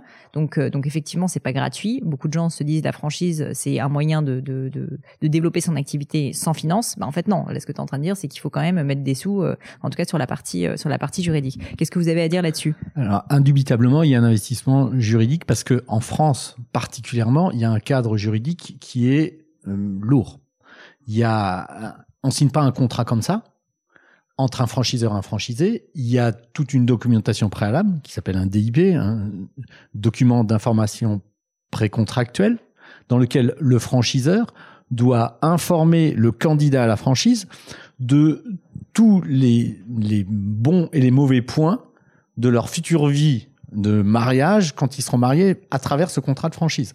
Donc c'est la présentation du contrat, c'est euh, c'est une analyse de marché local, c'est quelles ont été les défaillances d'autres franchisés au sein du même réseau, c'est les chiffres clés. Il y a, il y a toute une partie information précontractuelle qui est encadrée et qui est obligatoire. Et la signature de ce document d'information précontractuel ouvre une période de 21 jours, donc c'est vraiment encadré, pendant lequel aucun contrat ne peut être signé. Donc il y a un délai de réflexion encadré de 21 jours entre la remise des informations et la signature d'un contrat. Donc il y a tout un cadre qui, qui est qui est pas qui est pas simple. En sus de ça, ces documents, à savoir le DIP d'un côté, le contrat de l'autre, ça peut aussi être presque des, en tout cas le DIP, presque des éléments marketing dans lesquels on, on, on met en avant la marque. Donc la construction de ça nécessite vraiment d'être accompagné pour les, les, les, entrepreneurs autour de la table qui demain veulent, veulent être franchiseurs. Après, il y a, y a un aspect, euh, moi je me souviens toujours, le, quand j'ai appris à découvrir le, ce monde de la franchise, on me disait, mais de toute façon, la relation entre franchiseur et franchisé, soit le franchisé ne va pas bien et c'est de ta faute parce que tu lui as vendu un concept qui fonctionne pas, soit il va très bien et tu es un proxénète parce que tu lui prends des royalties alors que c'est lui qui fait tout le boulot. Donc il y a, y a un sentiment d'ingratitude euh, qui, qui existe dans la relation franchiseur-franchisé, qu'on gagne de l'argent ou, ou qu'on perd de l'argent. Maintenant, c'est bon, c'est à, nuancer parce que euh, on a tous autour de la table euh, des réseaux de franchisés et, ça fonctionne bien. Donc il y a un peu de gris, mais, c'est pour illustrer un petit peu la relation euh, qui existe. Alors, je voulais rebondir là-dessus parce que j'étais sur mon contrat, fameux contrat, et donc en phase 3, on a changé le contrat ça posait des problèmes, mais euh, fondamentalement, j'ai dit mes franchisés, mais euh, vous avez signé un contrat qui était un contrat à durée déterminée. Euh, à la fin, c'est la fin. Pourquoi? Parce que le franchiseur aujourd'hui veut un nouveau contrat. Et il a le droit de dire, à la fin, une fois qu'il a respecté ses engagements initiaux, qui étaient de la durée du contrat donné, il a le droit de dire, bah maintenant c'est un nouveau, un nouveau contrat où on fait pas avec vous, on fait avec d'autres. Et donc on a créé un contrat très différent on a, créé un contrat à la fois renouvelable à la demande du franchisé et participatif. C'est-à-dire qu'aujourd'hui, enfin, à mes yeux, ce qu'il fallait, ce qu'il faut faire, c'est de faire se rejoindre les intérêts du franchisé et du franchiseur autant que faire se peut. Euh, on fait cela dans un premier temps en euh, demande en, en disant aux franchisés avant de rentrer dans un réseau de voir si le franchiseur a un certain nombre d'unités opérationnelles euh, à lui. C'est-à-dire que s'il a euh, 25% des restaurants Big Fernand, de façon évidente, s'il introduit une nouvelle mesure qui va taper dans la marge d'un restaurant, le franchiseur, eh ben ça va taper dans ses 25 restaurants et donc ça va, ça va poser un problème. Et donc les, les intérêts sont liés.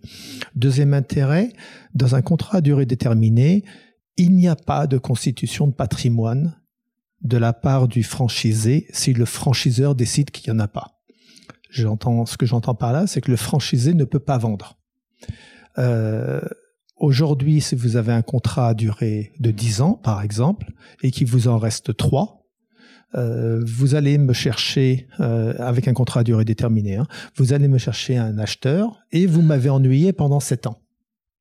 Vous allez aller me chercher l'acheteur, je vais agréer l'acheteur parce que les avocats sont là euh, à, la à, attendre la première faute de non-agrément de l'acheteur. Donc bien entendu, j'agrée l'acheteur. Et l'acheteur et l'acheteur euh, me demande un nouveau contrat de 10 ans. Et là, je dis non.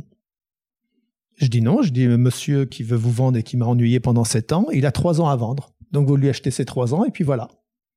Donc ça, euh, c'est une arme nucléaire qu'on a contre un franchisé dans un contrat à durée déterminée. De la même manière, euh, vous voulez renouveler, je dis non. Pas besoin de motiver, je dis non. En fait, j'ai envie de, monter une boutique juste en face. Et donc, je te reprends ton fonds de commerce et puis euh, basta. Donc ça, ça crée un vrai problème. Du moins, nous, à on l'a constaté, ça créait un vrai problème entre le franchiseur et le franchisé parce que les rapports de force n'étaient pas les mêmes. Il y avait un rapport de force plus ou moins équilibré en opérationnalité tous les jours, mais à la fin, il y avait la bombe nucléaire. Et donc, on a changé cela et on a dit, vous allez avoir un droit à renouvellement et vous allez avoir un droit de promettre à votre acheteur un vrai contrat de 10 ans si jamais l'acheteur est agréé. Et autrement dit, le franchisé peut vendre à tout moment et donc se constituer un patrimoine. Et donc on passe d'une phase où le franchisé n'a de patrimoine que si le franchiseur le décide, c'est-à-dire il l'autorise à vendre, à une phase où il a un droit à renouveler. Et paradoxalement, ce que ça enfin paradoxalement, le, le résultat de cela a été qu'on était un réseau où on a eu trois guerres principales juridiques gagnées par le franchiseur, certes, mais c'était des guerres quand même. Et aujourd'hui, on a 75% des franchisés qui sont actuellement dans le réseau avec le nouveau contrat, qui étaient en guerre avec nous dans le passé, et dont je n'ai pas reçu même pas un email de plainte depuis 2011. Et donc, quand on accepte de d'aligner les intérêts entre le franchiseur et le franchisé, et finalement de donner un droit qui coûte pas bien cher, donner un droit à renouvellement, donner un droit à vendre, c'est ça coûte pas très cher aux franchiseurs, ça coûte même rien. Euh, les relations deviennent assez idéales. Et c'est euh, tout l'avantage du contrat, euh, donc euh, qu'on appelle nous le contrat participatif renouvelable. Et c'est les conséquences, de, enfin le résultat de euh, que l'on a constaté derrière justement, en fait, je sais que Steve a très envie de parler parce qu'en fait, la notion de relation et de terrain est très importante euh, pour toi, euh, Steve. Donc, est-ce que tu peux, si on élargit un petit peu, parce que tout le monde ne comprend pas forcément les concepts, je pense, de franchise participative, etc., mais vos visions différentes sur cette notion de relation entre le franchisé et le franchiseur, qui est en fait le nerf de la guerre quand même de, de votre activité? Alors je vais, je vais revenir sur ta, sur ta question, juste pour euh, rebondir sur deux, deux choses. La première, sur, sur ce contrat il faut bien comprendre que très souvent le franchiseur est en face de lui des gens qui sont euh, néophytes, euh, qui très souvent en plus ne sont même pas des entrepreneurs. Donc ils sont à la fois ils n'ont pas de capacité euh, juridique, ils ne sont pas entrepreneurs. Euh, ce qui est d'ailleurs une force et faiblesse du modèle. Pourquoi? Parce qu'on a en face de nous des gens qui sont plus faciles à convaincre. Le mec, il a bossé 15 ans chez Nestlé, euh, et quand tu vas comprendre au bout de 2-3 ans que finalement il gagne pas beaucoup d'argent avec son bouclard, et il va dire mais finalement quand j'étais chez Nestlé, je gagnais plus d'argent, il est plus facile à convaincre qu'un type qui avait déjà 10 euh, bouclards. Alors, et ce qui pose un problème. Donc déjà, un de mes conseils, c'est sur la nature du contrat, il faut que le franchisé se fasse assister par son avocat à lui euh, pour bien comprendre ce qu'il va signer. Alors, ça sert à quelque chose et ça sert pas à grand chose non plus. Ça sert pour comprendre. En revanche, quand je me mets du côté du franchiseur, donc évidemment, j'avais des avocats plus pointilleux que d'autres, certains qui comprenaient, certains qui comprenaient même pas. Bon, je passe les détails. Mais euh, le seul problème derrière, c'est qu'une fois qu'on leur a expliqué, et le travail de l'avocat est là juste pour expliquer au franchisé, c'est que maintenant on va pas pouvoir changer grand chose. Pourquoi? Il peut pas y avoir deux poids, deux mesures dans un réseau de franchise, et c'est la c'est la Pardon, la deuxième règle, la première, c'est de gagner de l'argent. Et la deuxième règle, c'est qu'il faut toujours l'uniformité dans le réseau. On peut pas faire un contrat pour Jackie, un, un contrat pour Francis.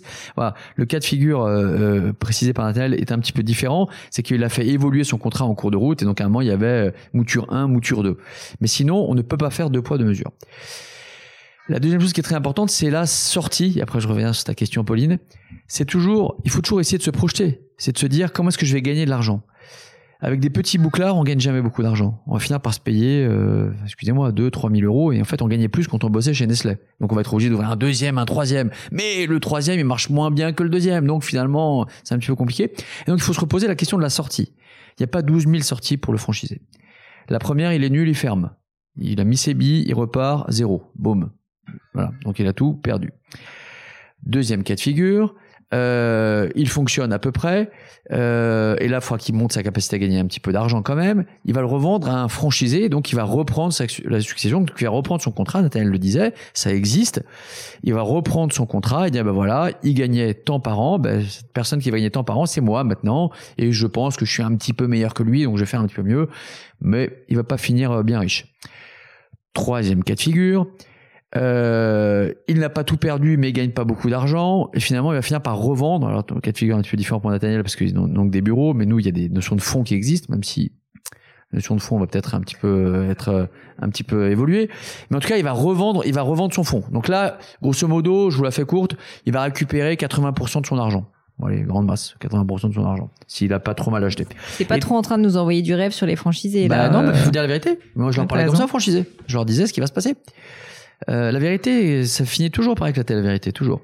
Et le deuxième, le dernier point, qui est le, évidemment le meilleur cas de figure, Et ce qui s'est passé pour euh, ce qui s'est passé pour nous, le franchisé gagne beaucoup d'argent, le franchiseur gagne bien sa vie aussi. Et à un moment, euh, bah, le franchiseur, il va peut-être revendre sa marque. Et là, il se passe un phénomène qui est magnifique pour le franchisé, c'est que le franchiseur va finir par racheter le franchisé, et souvent établi d'ailleurs dans le contrat, hein, qui est un multiple de l'EBITDA. Donc si le type il gagnait 300 000, il faisait 300 000 euros d'EBITDA et qu'on dit qu'on lui paye 10 fois l'EBITDA, bah, il va partir avec un chèque de 3 millions pour une boutique. Euh, et là, c'est magnifique. Donc voilà, donc bien avoir en tête ces notions de sortie. Il n'y en a pas 12 000. Donc à la réalité, pour synthétiser, est-ce qu'on devient riche en devenant franchisé? Jamais, jamais, avec deux exceptions possibles. Soit les bouclards qui sont gérés sont vraiment des gros bouclards et dégagent beaucoup d'argent. J'ai un Leclerc, oui, je, je, je finis très riche. Soit effectivement, je gagnais beaucoup d'argent pour l'exploitation et je suis racheté à la fin par le franchisé. Pour devenir riche, ce ne sont les deux seuls possibilité. Je dis ça parce que dans un petit coin de la tête, quand on est entrepreneur, on a toujours cette notion en tête de dire comment est-ce que je vais faire fortune? Hein? Et eh bien, quand on devient franchisé, on ne fait jamais fortune, à ces exceptions près. Des gros bouclards qui gagnent de l'argent et où je suis racheté derrière, j'en ai plusieurs, je suis racheté derrière parce que je gagnais déjà beaucoup d'argent. Sinon, le franchisé ne gagne jamais beaucoup d'argent. Celui qui gagne le plus d'argent, c'est le franchiseur. Je suis désolé de dire les choses clairement. Donc le petit bouclard euh, ne, fait pas gagner d'argent. Est-ce que tu es d'accord, Nathanaël, avec ce point? Alors, j'espère que j'ai pas détruit les réseaux de franchise. Hein, je, vais parler comme ça, mais franchisés, et avant, avant de les, avant de les faire signer. Donc, euh. pas tout à fait du fait euh, du nouveau contrat qu'on a mis en place, parce que euh, le deuxième point de ce contrat, c'est que donc nous avons 20% du chiffre, pas du chiffre d'affaires, nous avons 20% du capital de chacun de nos franchisés. Vous pouvez pas rentrer dans le réseau Wall Street si vous voulez un contrat différent où il n'y a pas 20% parce que c'est notre contrat. Donc le franchiseur a tout intérêt à ce que le franchisé vende le plus cher possible. Parce qu'il va récupérer 20% de la vente et il va, il va investir 20% euh, dans le nouvel acheteur, mais en bénéficiant de l'effet de levier, c'est-à-dire le, la, il va, par exemple, un, acheteur va, va constituer une société avec 40 000 euros de capital, on va mettre 20%, ça va faire 8 000 euros et on aura peut-être touché 200 000 euros euh, parce que la, la, boutique se sera vendue un million, on avait 20% et donc on, on, on y gagne forcément et donc les intérêts, encore une fois, sont alignés. Donc, Bien entendu, tout dépend de la profitabilité euh, d'une boutique. Mais nous, nos boutiques tournent à une profitabilité aux alentours de 25%. Euh, donc, euh, soit ils restent longtemps, et d'ailleurs, c'est ce qu'on constate. Moi, j'ai des franchisés qui sont là depuis 20, 25 ans. Donc, soit ils restent longtemps ils gagnent des bons salaires, ils ouvrent des nouvelles écoles et, donc le volume est de plus en plus gros et puis le jour où ils vendront, ils, auront un vrai pactole derrière. Euh, euh, Vous nous donner des exemples concrets sur un franchisé qui a touché le pactole? Je veux savoir ce que c'est le pactole et un exemple concret en fait d'un type qui euh, il est franchisé chez toi. Le mec il est resté il est resté 15 ans, il a touché son salaire tous les ans pendant les 15 ans. Ça c'est normal. Et, et, et, il a vendu pour un million et demi derrière mais sans passer par le franchiseur. Le, à quelqu'un d'autre. Ça, c'est ça, c'est, le meilleur cas de figure de la culbute Là, c'est le meilleur cas de figure. Le moins bon, c'est quelqu'un qui a mis 100 000 euros euh, de sa poche, qui vend et qui vend à 500 000 euros. Donc, le, bien entendu, ce sont des opérations en dehors du salaire qu'il se verse. Euh. Mais grosso modo, euh, ben, nous, en l'occurrence, on a une option d'achat sur le sur les parts euh, les 80% restants de notre franchisé qu'on ne peut exercer que dans des cas bien précis c'est-à-dire à, la fin du contrat. Pourquoi est-ce qu'on a une option d'achat? Parce que nos avocats nous ont dit vous devez rester maître de votre réseau. Et comme on a donné un droit à renouvellement, si on n'a pas le droit à ce moment-là d'exercer l'option d'achat, il suffit que le franchisé nous dise je veux renouveler, alors que nous nous pensons que le franchisé n'est pas un bon élément. Il est sur la ville de Toulouse, il vend moins que la ville de Caen par exemple, euh, on doit pouvoir au moins avoir le choix de le sortir et de le racheter. D'accord? Donc le et cette option d'achat, bon, on représente un multiple euh, en moyenne entre pour les mauvais cas x3 de l'EBITDA, pour les bons cas x6 de l'EBITDA. Donc c'est et c'est cette option là que le franchiseur a envers ses franchisés que les franchisés utilisent entre eux. mais je reprenais juste sur l'expérience, le, j'espère que ça a choqué personne. Là, tu nous as cité le meilleur cas de figure d'un type bon, qui se payait, je, je leur dis c'est normal. euh, et qui a revendu euh, sa boîte un million et demi. Quand je dis, il, n'a pas, et là c'était le meilleur cas de figure que tu as cité. je veux dire, il n'a pas fait fortune. Je quand on est entrepreneur et on y arrive, on n'y arrive pas. Hein, on a toujours ces rêves de, de, d'excellence, de faire fortune. C'est, c'est vrai que c'est un, moteur dans les affaires. Euh, et je, je le redis par rapport à ce que je disais, tu nous as cité le meilleur cas de figure où le type a très bien gagné sa vie et c'est super et c'est une très belle somme un million et demi hein. mais il n'a pas fait fortune dans le sens où s'il avait été euh, entrepreneur lancé son idée etc et ça marche ou ça marche pas et très souvent ça marche pas euh, de dire bah tiens je peux toucher le graal et quand je lis des trucs dans les magazines sur un tel sur un tel voilà. Et je dis pas que je dis pas que c'est c'est bien parce que chacun a ses objectifs dans la vie et en plus quelquefois l'argent est en plus pas toujours le moteur. Donc je je l'entends. Mais ce que ce que je voudrais c'est que les gens qui l'entendent sur la franchise et je trouve que ce qu'on a dit en fait ce, ce groupe c'est que tu m'as cité le meilleur cas de figure d'un type chez toi et pourtant une entreprise qui tourne bien euh, qui n'a pas fait fortune au sens littéral du terme. Donc quand je dis quand vous êtes franchisé vous ne ferez pas fortune il faut l'accepter parce que vous avez ce filet derrière qui vous permet peut-être de gagner correctement votre vie bah, c'est ça j'allais dire en fait c'est juste le risque en fait est limité donc nécessairement le l'upside est, limité mais c'est toujours la même histoire. Donc en fait c'est pas mal c'est juste la vérité exactement c'est ça c'est je voulais juste que les gens l'entendent en fait. En fait, il y, a, juste une petite nuance qui est que tout dépend en fait du territoire du franchisé. Aujourd'hui, moi, je suis franchisé, mais mon territoire c'est la France. Euh, c'est pas c'est pas la c'est pas c'est pas Montreuil en Seine-Saint-Denis, d'accord? Donc, en ayant un pays, on est quasiment de la taille d'un franchiseur. D'accord On est entre. D'ailleurs, des fois, j'ai ma casquette franchisée, des fois, j'ai ma casquette franchiseur. D'accord Donc, effectivement, un conseil à donner aux, à nos amis HEC qui sont là euh, montez votre franchise ou devenez suffisamment gros en termes de franchisés.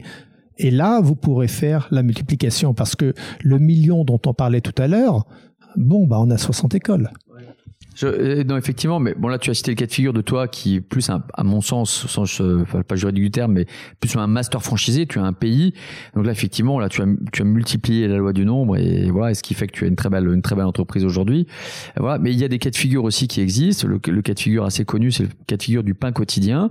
Il faut savoir que le pain quotidien a été euh, racheté par son franchisé à la base, c'est-à-dire que l'actuel propriétaire, bon après il y a peut-être des fonds qui sont rentrés, je ne sais pas, mais l'actuel propriétaire n'était que le franchisé et il, a fini par racheter le franchiseur. Donc euh, il y a aussi des histoires comme ça qui se passent, mais soit il y a vraiment la taille des bouclards, et dans ce cas-là on gagne beaucoup d'argent et on n'a pas besoin de beaucoup. J'en dis l'exemple du Leclerc. Soit on a, on, a multiplié, voilà. Mais ton exemple à toi, euh, si je redis, je te vois plus comme un franchiseur. Tu es un master franchisé qu'un franchisé. Tu vois, c'est quand tu es franchisé, quand tu es franchisé à l'échelle d'un pays, c'est un petit peu différent. C'est ton propre business et le nombre, etc. Parce que mais parce que la, notion de, de faire fortune, elle n'est pas toujours au même niveau selon le ce qui va motiver l'entrepreneuriat.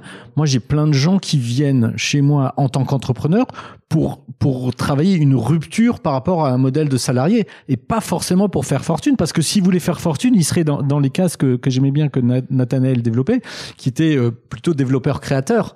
Euh, là, ils il s'empêchent la, la notion de création ils s'achètent leur filet et ce filet, il a un coût, comme tu le disais, Steve. C'est que ça, il y a un upside. Bien sûr.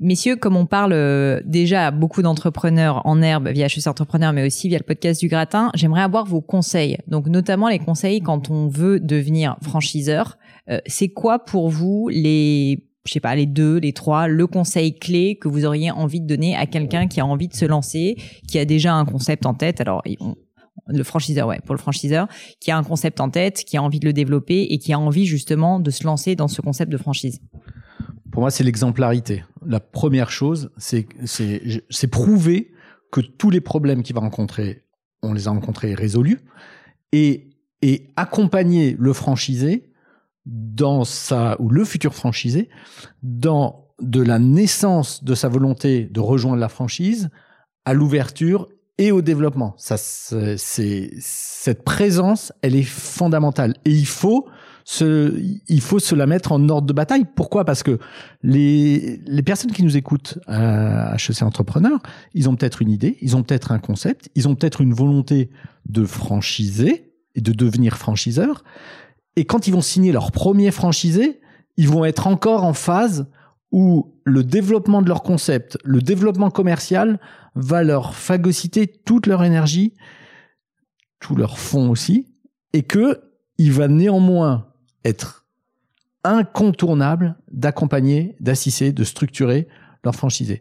Et ça, il faut se le mettre tout de suite dans la tête. C'est pas parce qu'on a ouvert une boutique quelque part pour parler de retail, qu'elle a gagné, euh, qu'elle génère 25% des d'A et qu'il y a des demandes pour le faire, qu'on a un concept franchisable. C'est pas que ça.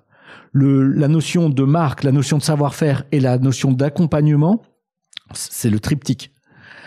Et si on se met pas tout de suite dans l'idée de travailler comme ça, on va dans le mur. Alors pour revenir sur le, conseil aux, aux, HEC, euh, Steve disait franchiseur, moi j'insiste sur euh, le modèle que nous on a développé, c'est entre les deux. Puisque finalement, la beauté du système que l'on a aujourd'hui en France et qu'on va exporter en Espagne, puisqu'on vient de, racheter au Master Monde euh, l'Espagne, le, la beauté, c'est que on est parti d'un système qui avait fait ses preuves, alors que quand on est franchiseur niveau 1, on doit créer le système et on ne sait pas s'il va faire ses preuves. Alors que moi, j'ai pris un système, moi et mon père, on a pris un système qui avait fait ses preuves et on joue le rôle de franchiseur derrière. Et ça, c'est quand même, en termes de gestion de risque, euh, c'est quand même assez intéressant. L'inconvénient, c'est que quand des fonds d'investissement viennent vous voir, ils vous disent bon bah vous n'êtes pas propriétaire de la marque, monsieur, et vous n'êtes pas propriétaire, par exemple, de la solution informatique euh, qui nous permet de donner les cours d'anglais, et donc votre multiple il n'est pas de fois 15, il est de fois 10 par exemple. Mais euh, encore une fois, on est payé le risque que l'on veut bien prendre. Et je pense que euh, vaut mieux se retrouver à un x10 ou un x6 avec euh, avec une sécurité, parce que le, modèle a fait ses preuves, que de se lancer dans du 80-20 avec 80% d'échecs derrière.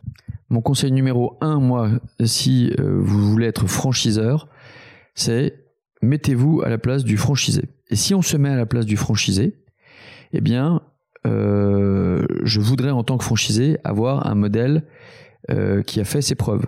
Je veux plusieurs bouclards qui gagnent de l'argent.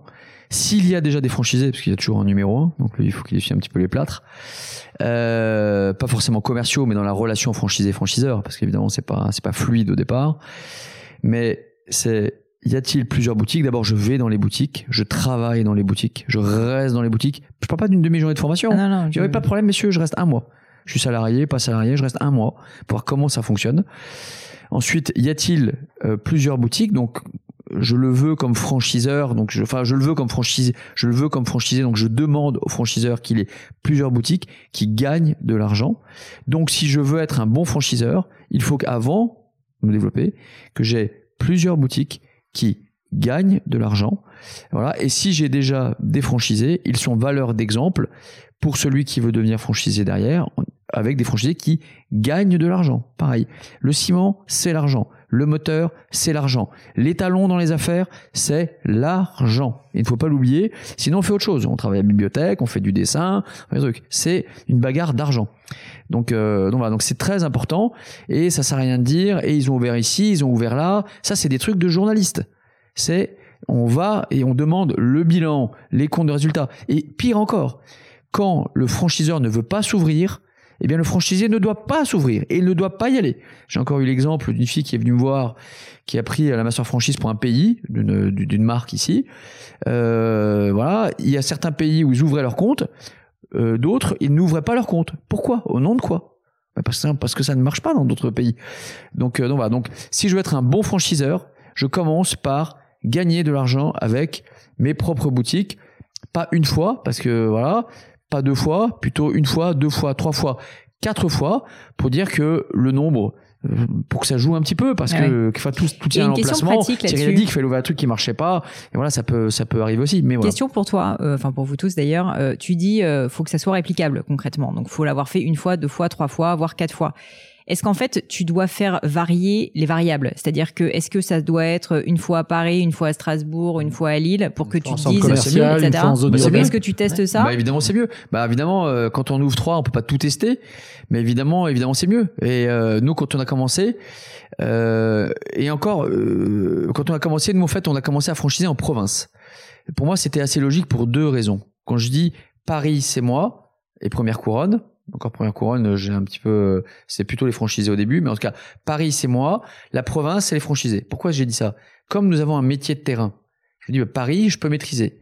Quand j'ouvre un bouclard à Strasbourg euh, ou un, un bouclard euh, à Lille, eh bien c'est plus compliqué pour maîtriser. Donc le franchisé s'en occupe. Et surtout, c'est qu'ils ont leur propre territoire. Car quand vous vous retrouvez à avoir des franchisés au milieu de votre propre territoire, c'est très compliqué. Parce que qu'est-ce qui se passe? Euh, les discussions, c'est toujours la même chose. C'est dire, dis-moi, moi je suis franchisé, euh, je suis Paris là, et qu'est-ce que je vois là 400 mètres plus loin, tu ouvres toi avec euh, avec euh, en, tant que franchiseur euh, juste à côté. Et donc là, ça pose des problèmes. Quand on a fait les choses clairement au départ et que le, le, territoire est bien découpé, après j'ai repris la main sur la, la, première couronne parce que je me suis finalement en première couronne Paris, c'était c'était du même du même acabit.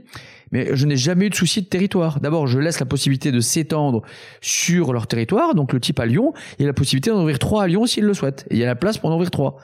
Donc c'est bien parce que je lui laisse les perspectives, c'est bien aussi parce que euh, contractuellement, je ne vais pas marcher sur ces plates-bandes. J'ai vu trop de réseaux qui finissaient par se foutre sur la gueule parce que on considérait que le franchiseur commençait à se rapprocher tout près du franchisé. Ça ne marche pas. Ça ne marche pas, ça ne fonctionne pas. Il y a toujours des discussions. Moyen de discussion, plus on travaille, plus on travaille, plus on gagne de l'argent. Question pour vous au niveau, au niveau de la sélection. On a une question là d'HEC sur la sélection du franchisé. Euh, donc la question c'est dans l'imaginaire collectif, on n'imagine pas forcément une relation à double sens. Dans quelle mesure le modèle doit-il être similaire? Et notamment, ils nous disent est-ce qu'on peut approfondir la, sélection du franchisé? C'est-à-dire que est-ce que le franchisé c'est quelqu'un comme vous?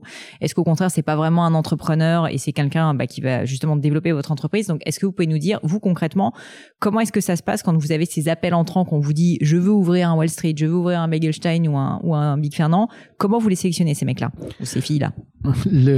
Un, des, points euh, qui illustre, en tout cas pour nous, c'est le salon de la franchise. On l'a fait une fois, après on l'a plus fait parce qu'on avait suffisamment de demandes pour alimenter notre vivier. Et au bout d'un moment, nos franchisés nous le reprochaient en disant euh, vous concourez pas au, au, dynamisme de la marque en n'étant pas présent sur ce salon national. Donc on est revenu au sein de la franchise et on avait des gens qui venaient nous voir en disant ah super moi je je viens de Montpellier exprès pour voir Begelstein, donc je veux ouvrir. Euh, alors racontez-moi, ça se passe comment, ça coûte combien, quel est le processus, etc. Elle dit bah mon gars, euh, c'est sympa, mais tu vas rentrer chez toi. Et puis demain matin, tu viens nous voir notre centre de production. Ça commence à 4h30. Et puis là, on t'expliquera tout. Et soit ils viennent, soit ils viennent pas. S'ils viennent, il y a déjà une part de motivation. Et moi, cette motivation, elle est hyper fondamentale. C'est, c'est le nerf sur lequel je vais m'appuyer pour mesurer sa capacité à nous rejoindre. J'ai pas une grosse, grosse barrière financière au départ. 30 à 40 000 euros, c'est de l'argent, mais ça se trouve. Par contre, la barrière de la motivation, et combien de fois j'ai cette discussion avec euh, un cadre chez Oracle qui vient me voir en me disant euh, je veux changer de vie, j'en ai marre d'être dans mes tours à la défense. Et je leur dis oui, mais tous les samedis soirs, quand tu es en dîner chez tes potes, euh, tu dis bah on a une grande réflexion stratégique sur le benchmark de mes fesses. Et, et, et la semaine prochaine, si tu nous rejoins, tu pourras raconter comment tu as passé la journée derrière un comptoir à faire des sandwichs. Est-ce que tu te projettes dans ça? Parce que c'est ça, c'est l'élément numéro un. Si t'es pas capable de te projeter dans ça et de vivre ça et d'avoir ton ego qui a changé de dimension, eh ben il faut surtout, surtout pas venir chez moi. Donc ça, c'est très très important. Alors nous, sur la sélection des franchisés, c'est, enfin pour moi, c'est toujours un grand point d'interrogation, bien entendu, qu'il y a une donnée financière, euh, un peu comme Big Fernand, pour entrer à Wall Street, il faut entre 100 et 120 000 euros, puisque ouvrir une boutique chez nous, ça coûte entre 350 et 360, et que dont le ratio euh, investissement personnel et euh, financement par la dette est de 1 pour 2, 1 pour 3, enfin voilà, et donc, euh, et donc euh, tout simplement, les banques vont refuser si jamais on n'a pas ce montant-là. Après, on passe par une boîte de, de recrutement euh, chez nous qui, qui en fait travaille pour plusieurs franchiseurs et quand ils voient un intérêt avec le concept Street, ils branchent les personnes et on les reçoit à partir de ce moment-là. Donc, on va faire une présentation tout simplement du concept et très rapidement, j'ai des refranchisés qui vont commencer à me poser des questions, comment ça se passe, relation franchiseur, etc. Je, je réponds à aucune de ces questions-là. Je vous envoie chez deux franchisés que vous sélectionnez. Et qu'on vous aide à vous sélectionner parce qu'il faut que ça ait un rapport avec votre projet. Et vous leur posez toutes les questions parce que moi je peux vous moi je peux vendre des glaçons à un esquimau donc je peux vous vendre je peux vous dire que le tout que le monde est beau etc eux vont vous dire la réalité. Et en général ils reviennent en, fait, ils reviennent enchantés parce que les franchisés, enfin, comme on a dit tout à l'heure, on est un, réseau sain où tout, où il y a très très peu de personnes qui se plaignent et du moins euh, quand ça quand ça se plaint, ça n'arrive pas jusqu'à moi. Donc les euh, mais les mais contrairement à ce que disait euh, Steve tout à l'heure, contrairement à ce que disait Steve tout à l'heure, moi je me rends compte que j'ai pas le feeling avec mon candidat franchisé. Je me rends compte que des fois, je me dis, hm, plaît pas trop, et qu'à l'expérience, il marche super bien. Et que euh, des fois, je me dis, ah, il me plaît bien, et puis il marche pas. Donc, je m'interdis euh, d'avoir une relation au feeling un peu comme euh, parce que j'ai pas la, la, la, compétence de Steve. Et euh, on passe donc par un process où j'ai mon numéro 2, mon numéro 3, mon numéro 4 qui me donnent leur impression, je fais un mélange de tout ça, j'ai bon bah là ça a l'air plutôt bien, on va tenter le coup. Et j'explique bien au franchisé surtout que c'est lui qui prend le risque. C'est son argent on n'est pas dans un phénomène de recrutement d'une embauche pour devenir salarié dans une boîte. Non je vous allez mettre 120 000 balles de votre fric. Moi je vais mettre 8 000 donc si vous ne si on ne vous plaît pas ne venez pas euh, ta question, euh, Pauline, me fait penser à cette question qu'on se pose quelquefois ou qu'on qu'on nous pose. C'est quand on rencontre une nana ou quand on rencontre sa femme, faut-il qu'elle nous ressemble ou qu'elle soit notre opposée? Euh, À la réalité, je pense ni l'un ni l'autre. Et à la réalité, je suis même pas sûr que la question ait du sens, mais c'est une question qui se pose toujours les uns les autres. Et pire encore, euh, sur les centres d'intérêt communs. Je rigole bien. Quand on parle d'amour, ça fait quand même bien bien rigoler. Mais je reprends ceci parce que c'est à peu près la même chose quand un franchisé vient te voir. Est-ce que tu cherches quelqu'un qui te ressemble? Est-ce que tu cherches quelqu'un qui va t'apporter quelque chose en sus dans le, dans le réseau? Euh, moi je suis et ma manière est vraiment euh, particulière. Donc je ne dis pas qu'elle est qu'elle est bien. Quand je dis qu'elle est particulière c'est que c'est ma manière de fonctionner. Ça plutôt bien fonctionné mais je peux pas le vendre comme quelque chose d'universel euh, malheureusement, bon, je, ne peux pas vous montrer à quoi ça, à quoi ça ressemble, mais euh, je passe 10 minutes, un quart d'heure avec le candidat, donc est passé par les fourches codines de mes, de mes équipes, qui ont sont surtout focalisées justement sur l'humain.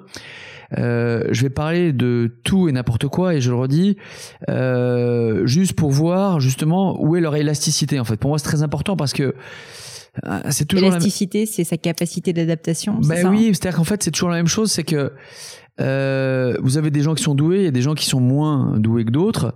Mais en réalité, ce que je privilégie toujours, euh, c'est celui qui à un moment va être capable de faire les efforts.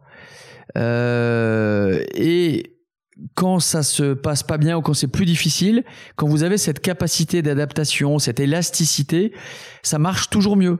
Pourquoi est-ce que ça marche bien avec votre femme alors justement elle est totalement différente? Parce que justement il y a cette élasticité chez elle, il y a cette élasticité chez vous, qui fait que quand on n'est pas d'accord, ça se finit pas en drame. Euh, voilà. Et donc pour moi c'était important parce qu'on gère des intérêts convergents et divergents.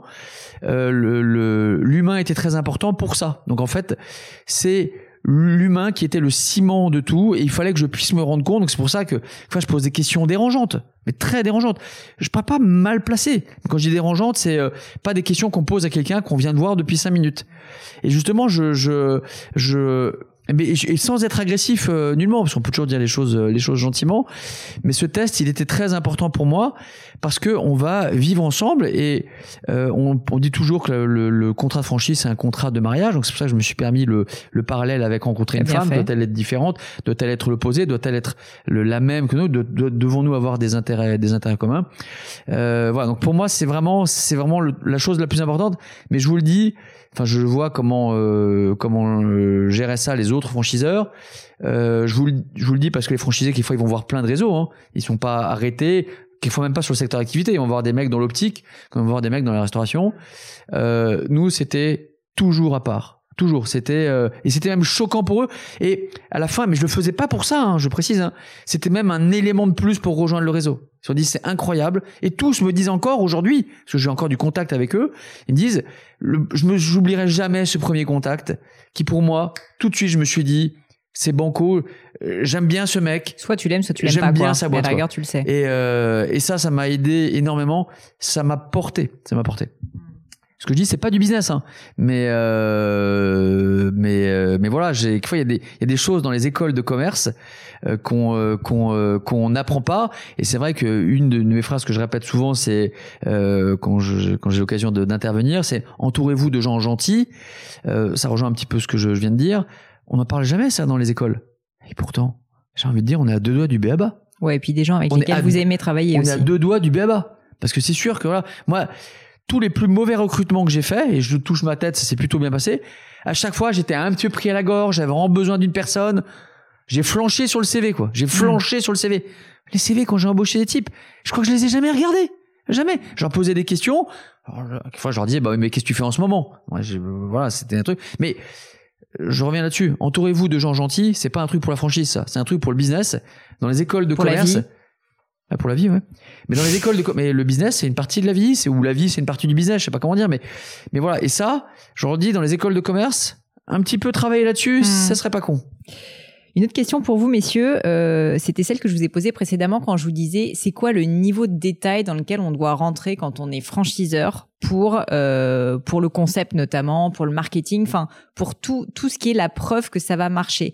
Moi en fait, je me disais toujours, je suis pas franchiseur avec ma boîte. Euh, si jamais euh, un jour je décidais de le faire, mais mais quel est le niveau de détail? Est-ce qu'il y a des manuels d'utilisation? Est-ce que c'est comme le dit Steve, tu passes un mois sur place et tu y montres tout? Enfin concrètement, comment est-ce que tu contrôles euh, les outputs de tes franchisés? Parce qu'en plus, quand on en a comme Nathanaël 60 ou que ça commence à monter, je peux imaginer qu'il faut vraiment avoir complètement cadré les choses. Donc j'aimerais vraiment que vous m'expliquiez, si vous le pouvez avec le plus de détails concrets, euh, jusqu'où est-ce que vous allez euh, pour cadrer les choses? Euh, nous, chez Begelstein, on va, on va très loin, puisque quand on a plusieurs dizaines de boutiques, il faut pouvoir suivre, il faut pouvoir benchmarker, il faut pouvoir créer une émulation, il faut pouvoir transférer les best practices. Donc, chaque animateur de réseau suit ses boutiques avec des tableaux de bord extrêmement précis où on est capable de dire si tu avais fait ce que je t'ai dit la dernière fois, voilà combien d'oseilles tu aurais en plus dans ta fouille ce mois-ci. Parce que si tu fais, si tu vends plus de cookies avec la marge que ça génère et on voit que tu es en retard par rapport à d'autres, eh ben, tu as juste un effort commercial à faire en bout de caisse et, ça sort comme ça. Et on va du coup euh, créer un menu spécial pour ce mois-ci dans lequel tu vas pouvoir mettre euh, deux cookies offerts pour deux achetés, etc et on va créer des campagnes euh, Google AdWords pour mettre en avant ça auprès de ta base de données client qui est partagée puisqu'elle t'appartient à toi et nous appartient à nous. Donc il y a une copropriété de la base de données client.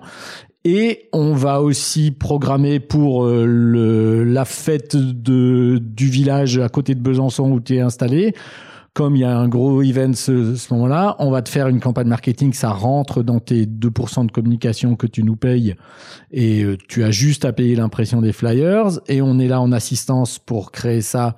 Donc on est très très très présent et c'est indispensable et pour moi c'est ça mon métier de franchiseur aussi. Mais concrètement, alors peut-être Nathanaël ou Steve, euh, ça veut dire que le la boutique tout est géré par vous, c'est-à-dire que le type peut-être il l'a il l'a produit, il paye lui-même pour la boutique, mais euh, les peintures, le sol, euh, le vêtement, euh, la casquette, le, le, bonjour que tu dis, moi je veux savoir ça, c'est encadré dans un manuel commercial. Comment ça se passe? Moi je veux juste qu'on visualise.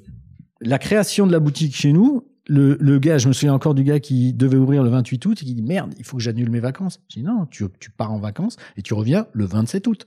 Mais, mais ma boutique, on s'occupe de tout.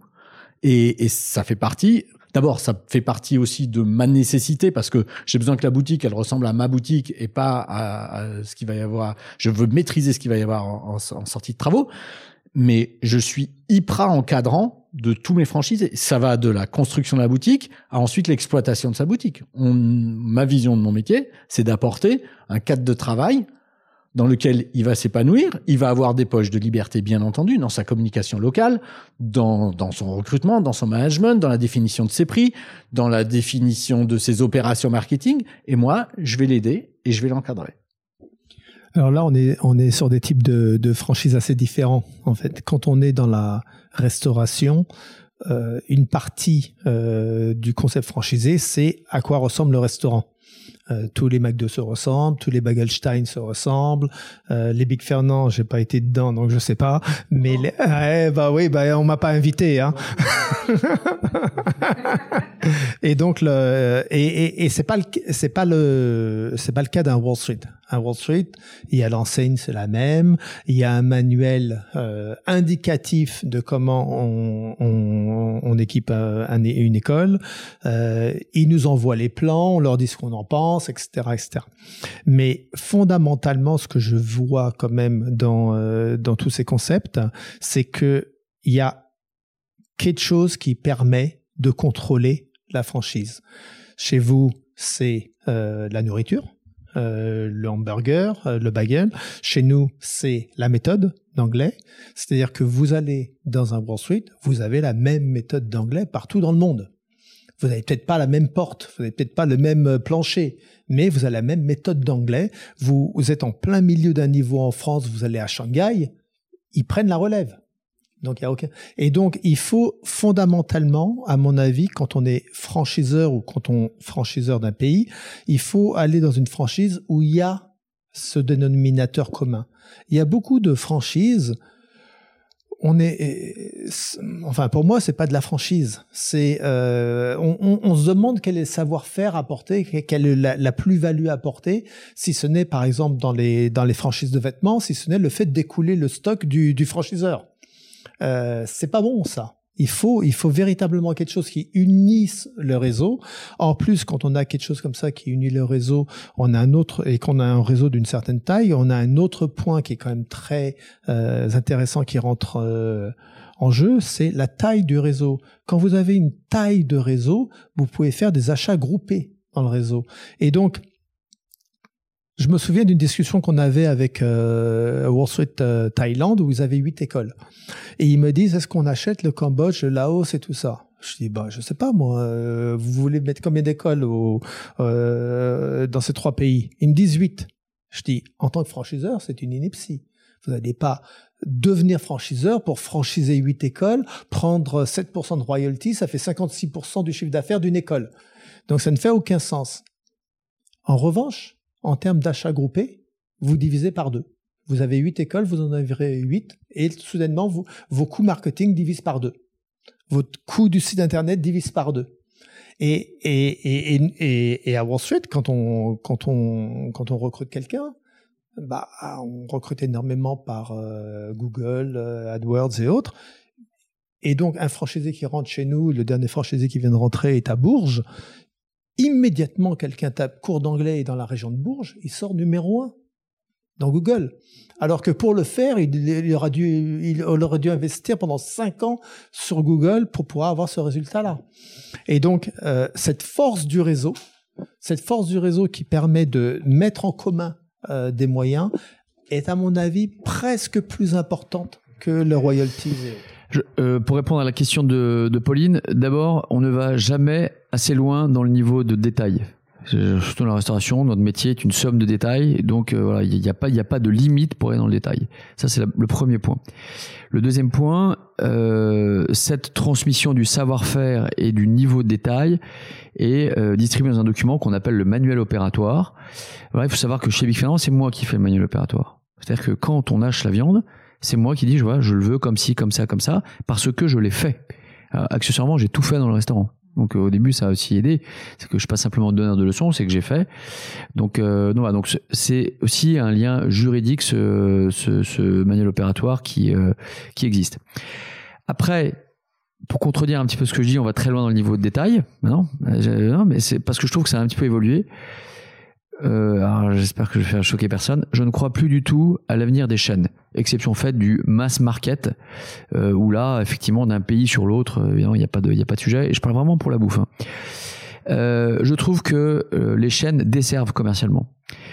Quand j'ai monté euh, mon dixième ou quinzième Big Fernand, jamais je ne communiquais sur le fait que j'en avais d'autres. Et d'ailleurs, je me souviens encore, une fois j'étais interviewé, euh, je crois que c'était euh, avec deux types sur, euh, sur c'était Europe 1 à l'époque, et ça faisait déjà trois ans que j'existais, et puis un jour j'ai donné le nombre de restos, le mec il était sidéré, bah, j'étais super content.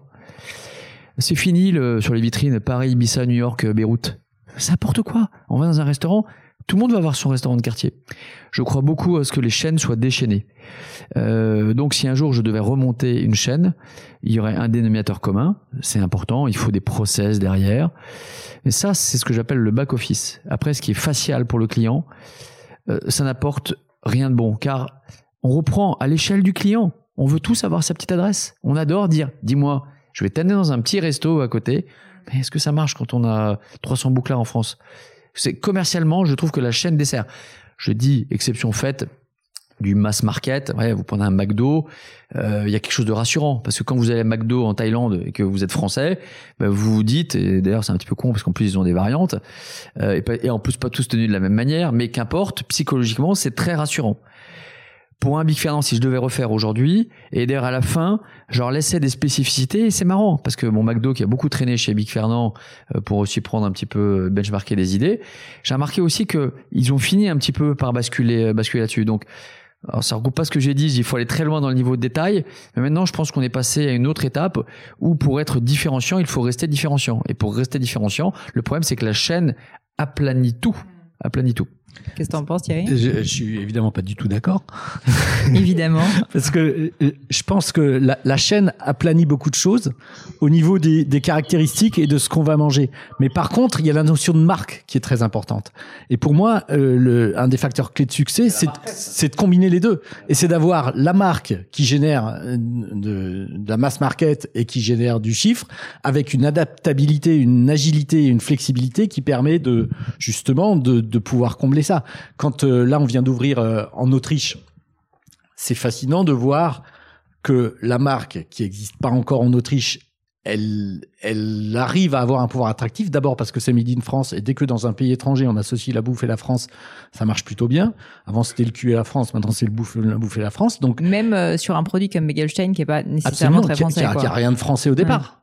Et après c'est l'adaptabilité aux recettes. Les Allemands ils vont manger des bagels au saumon fumé dès 6 heures le matin, ils vont en remanger à 9 heures, à 11 heures, à 14 heures, mais par contre beaucoup plus petits et beaucoup moins cher. Donc là, il faut s'adapter. Et il faut s'adapter aussi dans la communication. Quand nous, on a des blagues sur nos murs du type euh, quand j'écoute du Wagner, ça me donne envie d'envahir la Pologne », ça va pas beaucoup les faire rire. Donc, euh, mais, mais, avoir une marque forte et derrière, une flexibilité pour s'adapter, pour moi, c'est ça un des facteurs clés de succès. Mais je t'adore. bon, messieurs, euh, on aimerait que ça dure encore très longtemps, mais malheureusement, le temps passe et nous avons tous des activités à faire tourner. Euh, donc, on va devoir, euh, on va devoir laisser, laisser en, tout simplement nos HEC retourner à une activité normale. Je voulais vous remercier tous d'être venus. Je voulais vous remercier de vous être autant confiés avec autant d'animation, autant d'énergie. Ça fait plaisir, ça me donne faim tout ça, et puis ça me donne envie d'apprendre l'anglais mieux. Euh, mais, euh, mais quoi qu'il en soit, si on veut vous retrouver tous euh, sur le monde merveilleux du web, où est-ce qu'on peut vous contacter si jamais, si jamais on a envie de le faire? Peut-être pour devenir franchisé, peut-être pour vous poser des questions sur la franchise, peut-être juste pour prendre un verre, je ne sais pas. Où est-ce qu'on peut le faire? Thierry at begelstein.com en ce qui me concerne. Alors moi, je suis pas un grand un grand fada des, des réseaux sociaux. Donc, euh, pour le, sur le concept Wall Street, bah, faut passer par le site internet et puis dire qu'on est intéressé par la franchise éventuellement. Et puis sinon, euh, Enright, WSE-du6, groupe sans E.com. Je vous préviens juste que vous allez vous faire pas mal spammer, mais euh, n'hésitons pas, n'hésitons pas. Vas-y, euh, Steve.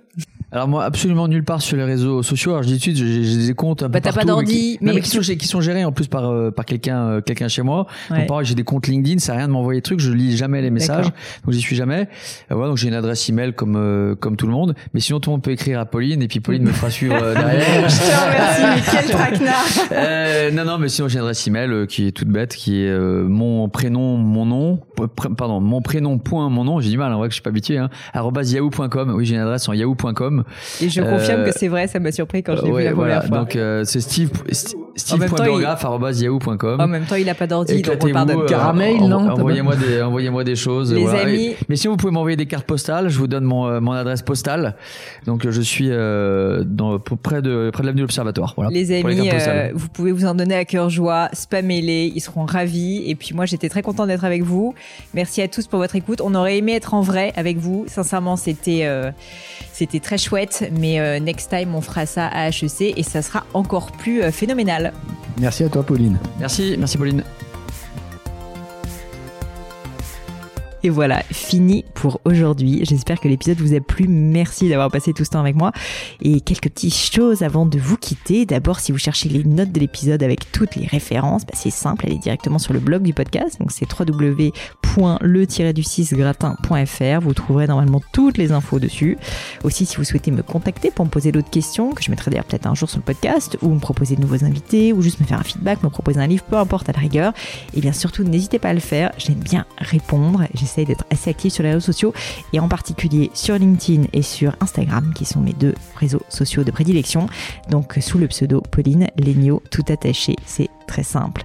Dernière chose, un truc qui compte énormément pour moi, et je sais que c'est pénible à faire, mais vraiment ça compte, c'est si vous me laissez une note 5 étoiles, ou que vous parlez du podcast autour de vous, ou que vous mettez un avis. Et la note 5 étoiles, c'est en particulier sur Apple Podcast, sur iTunes.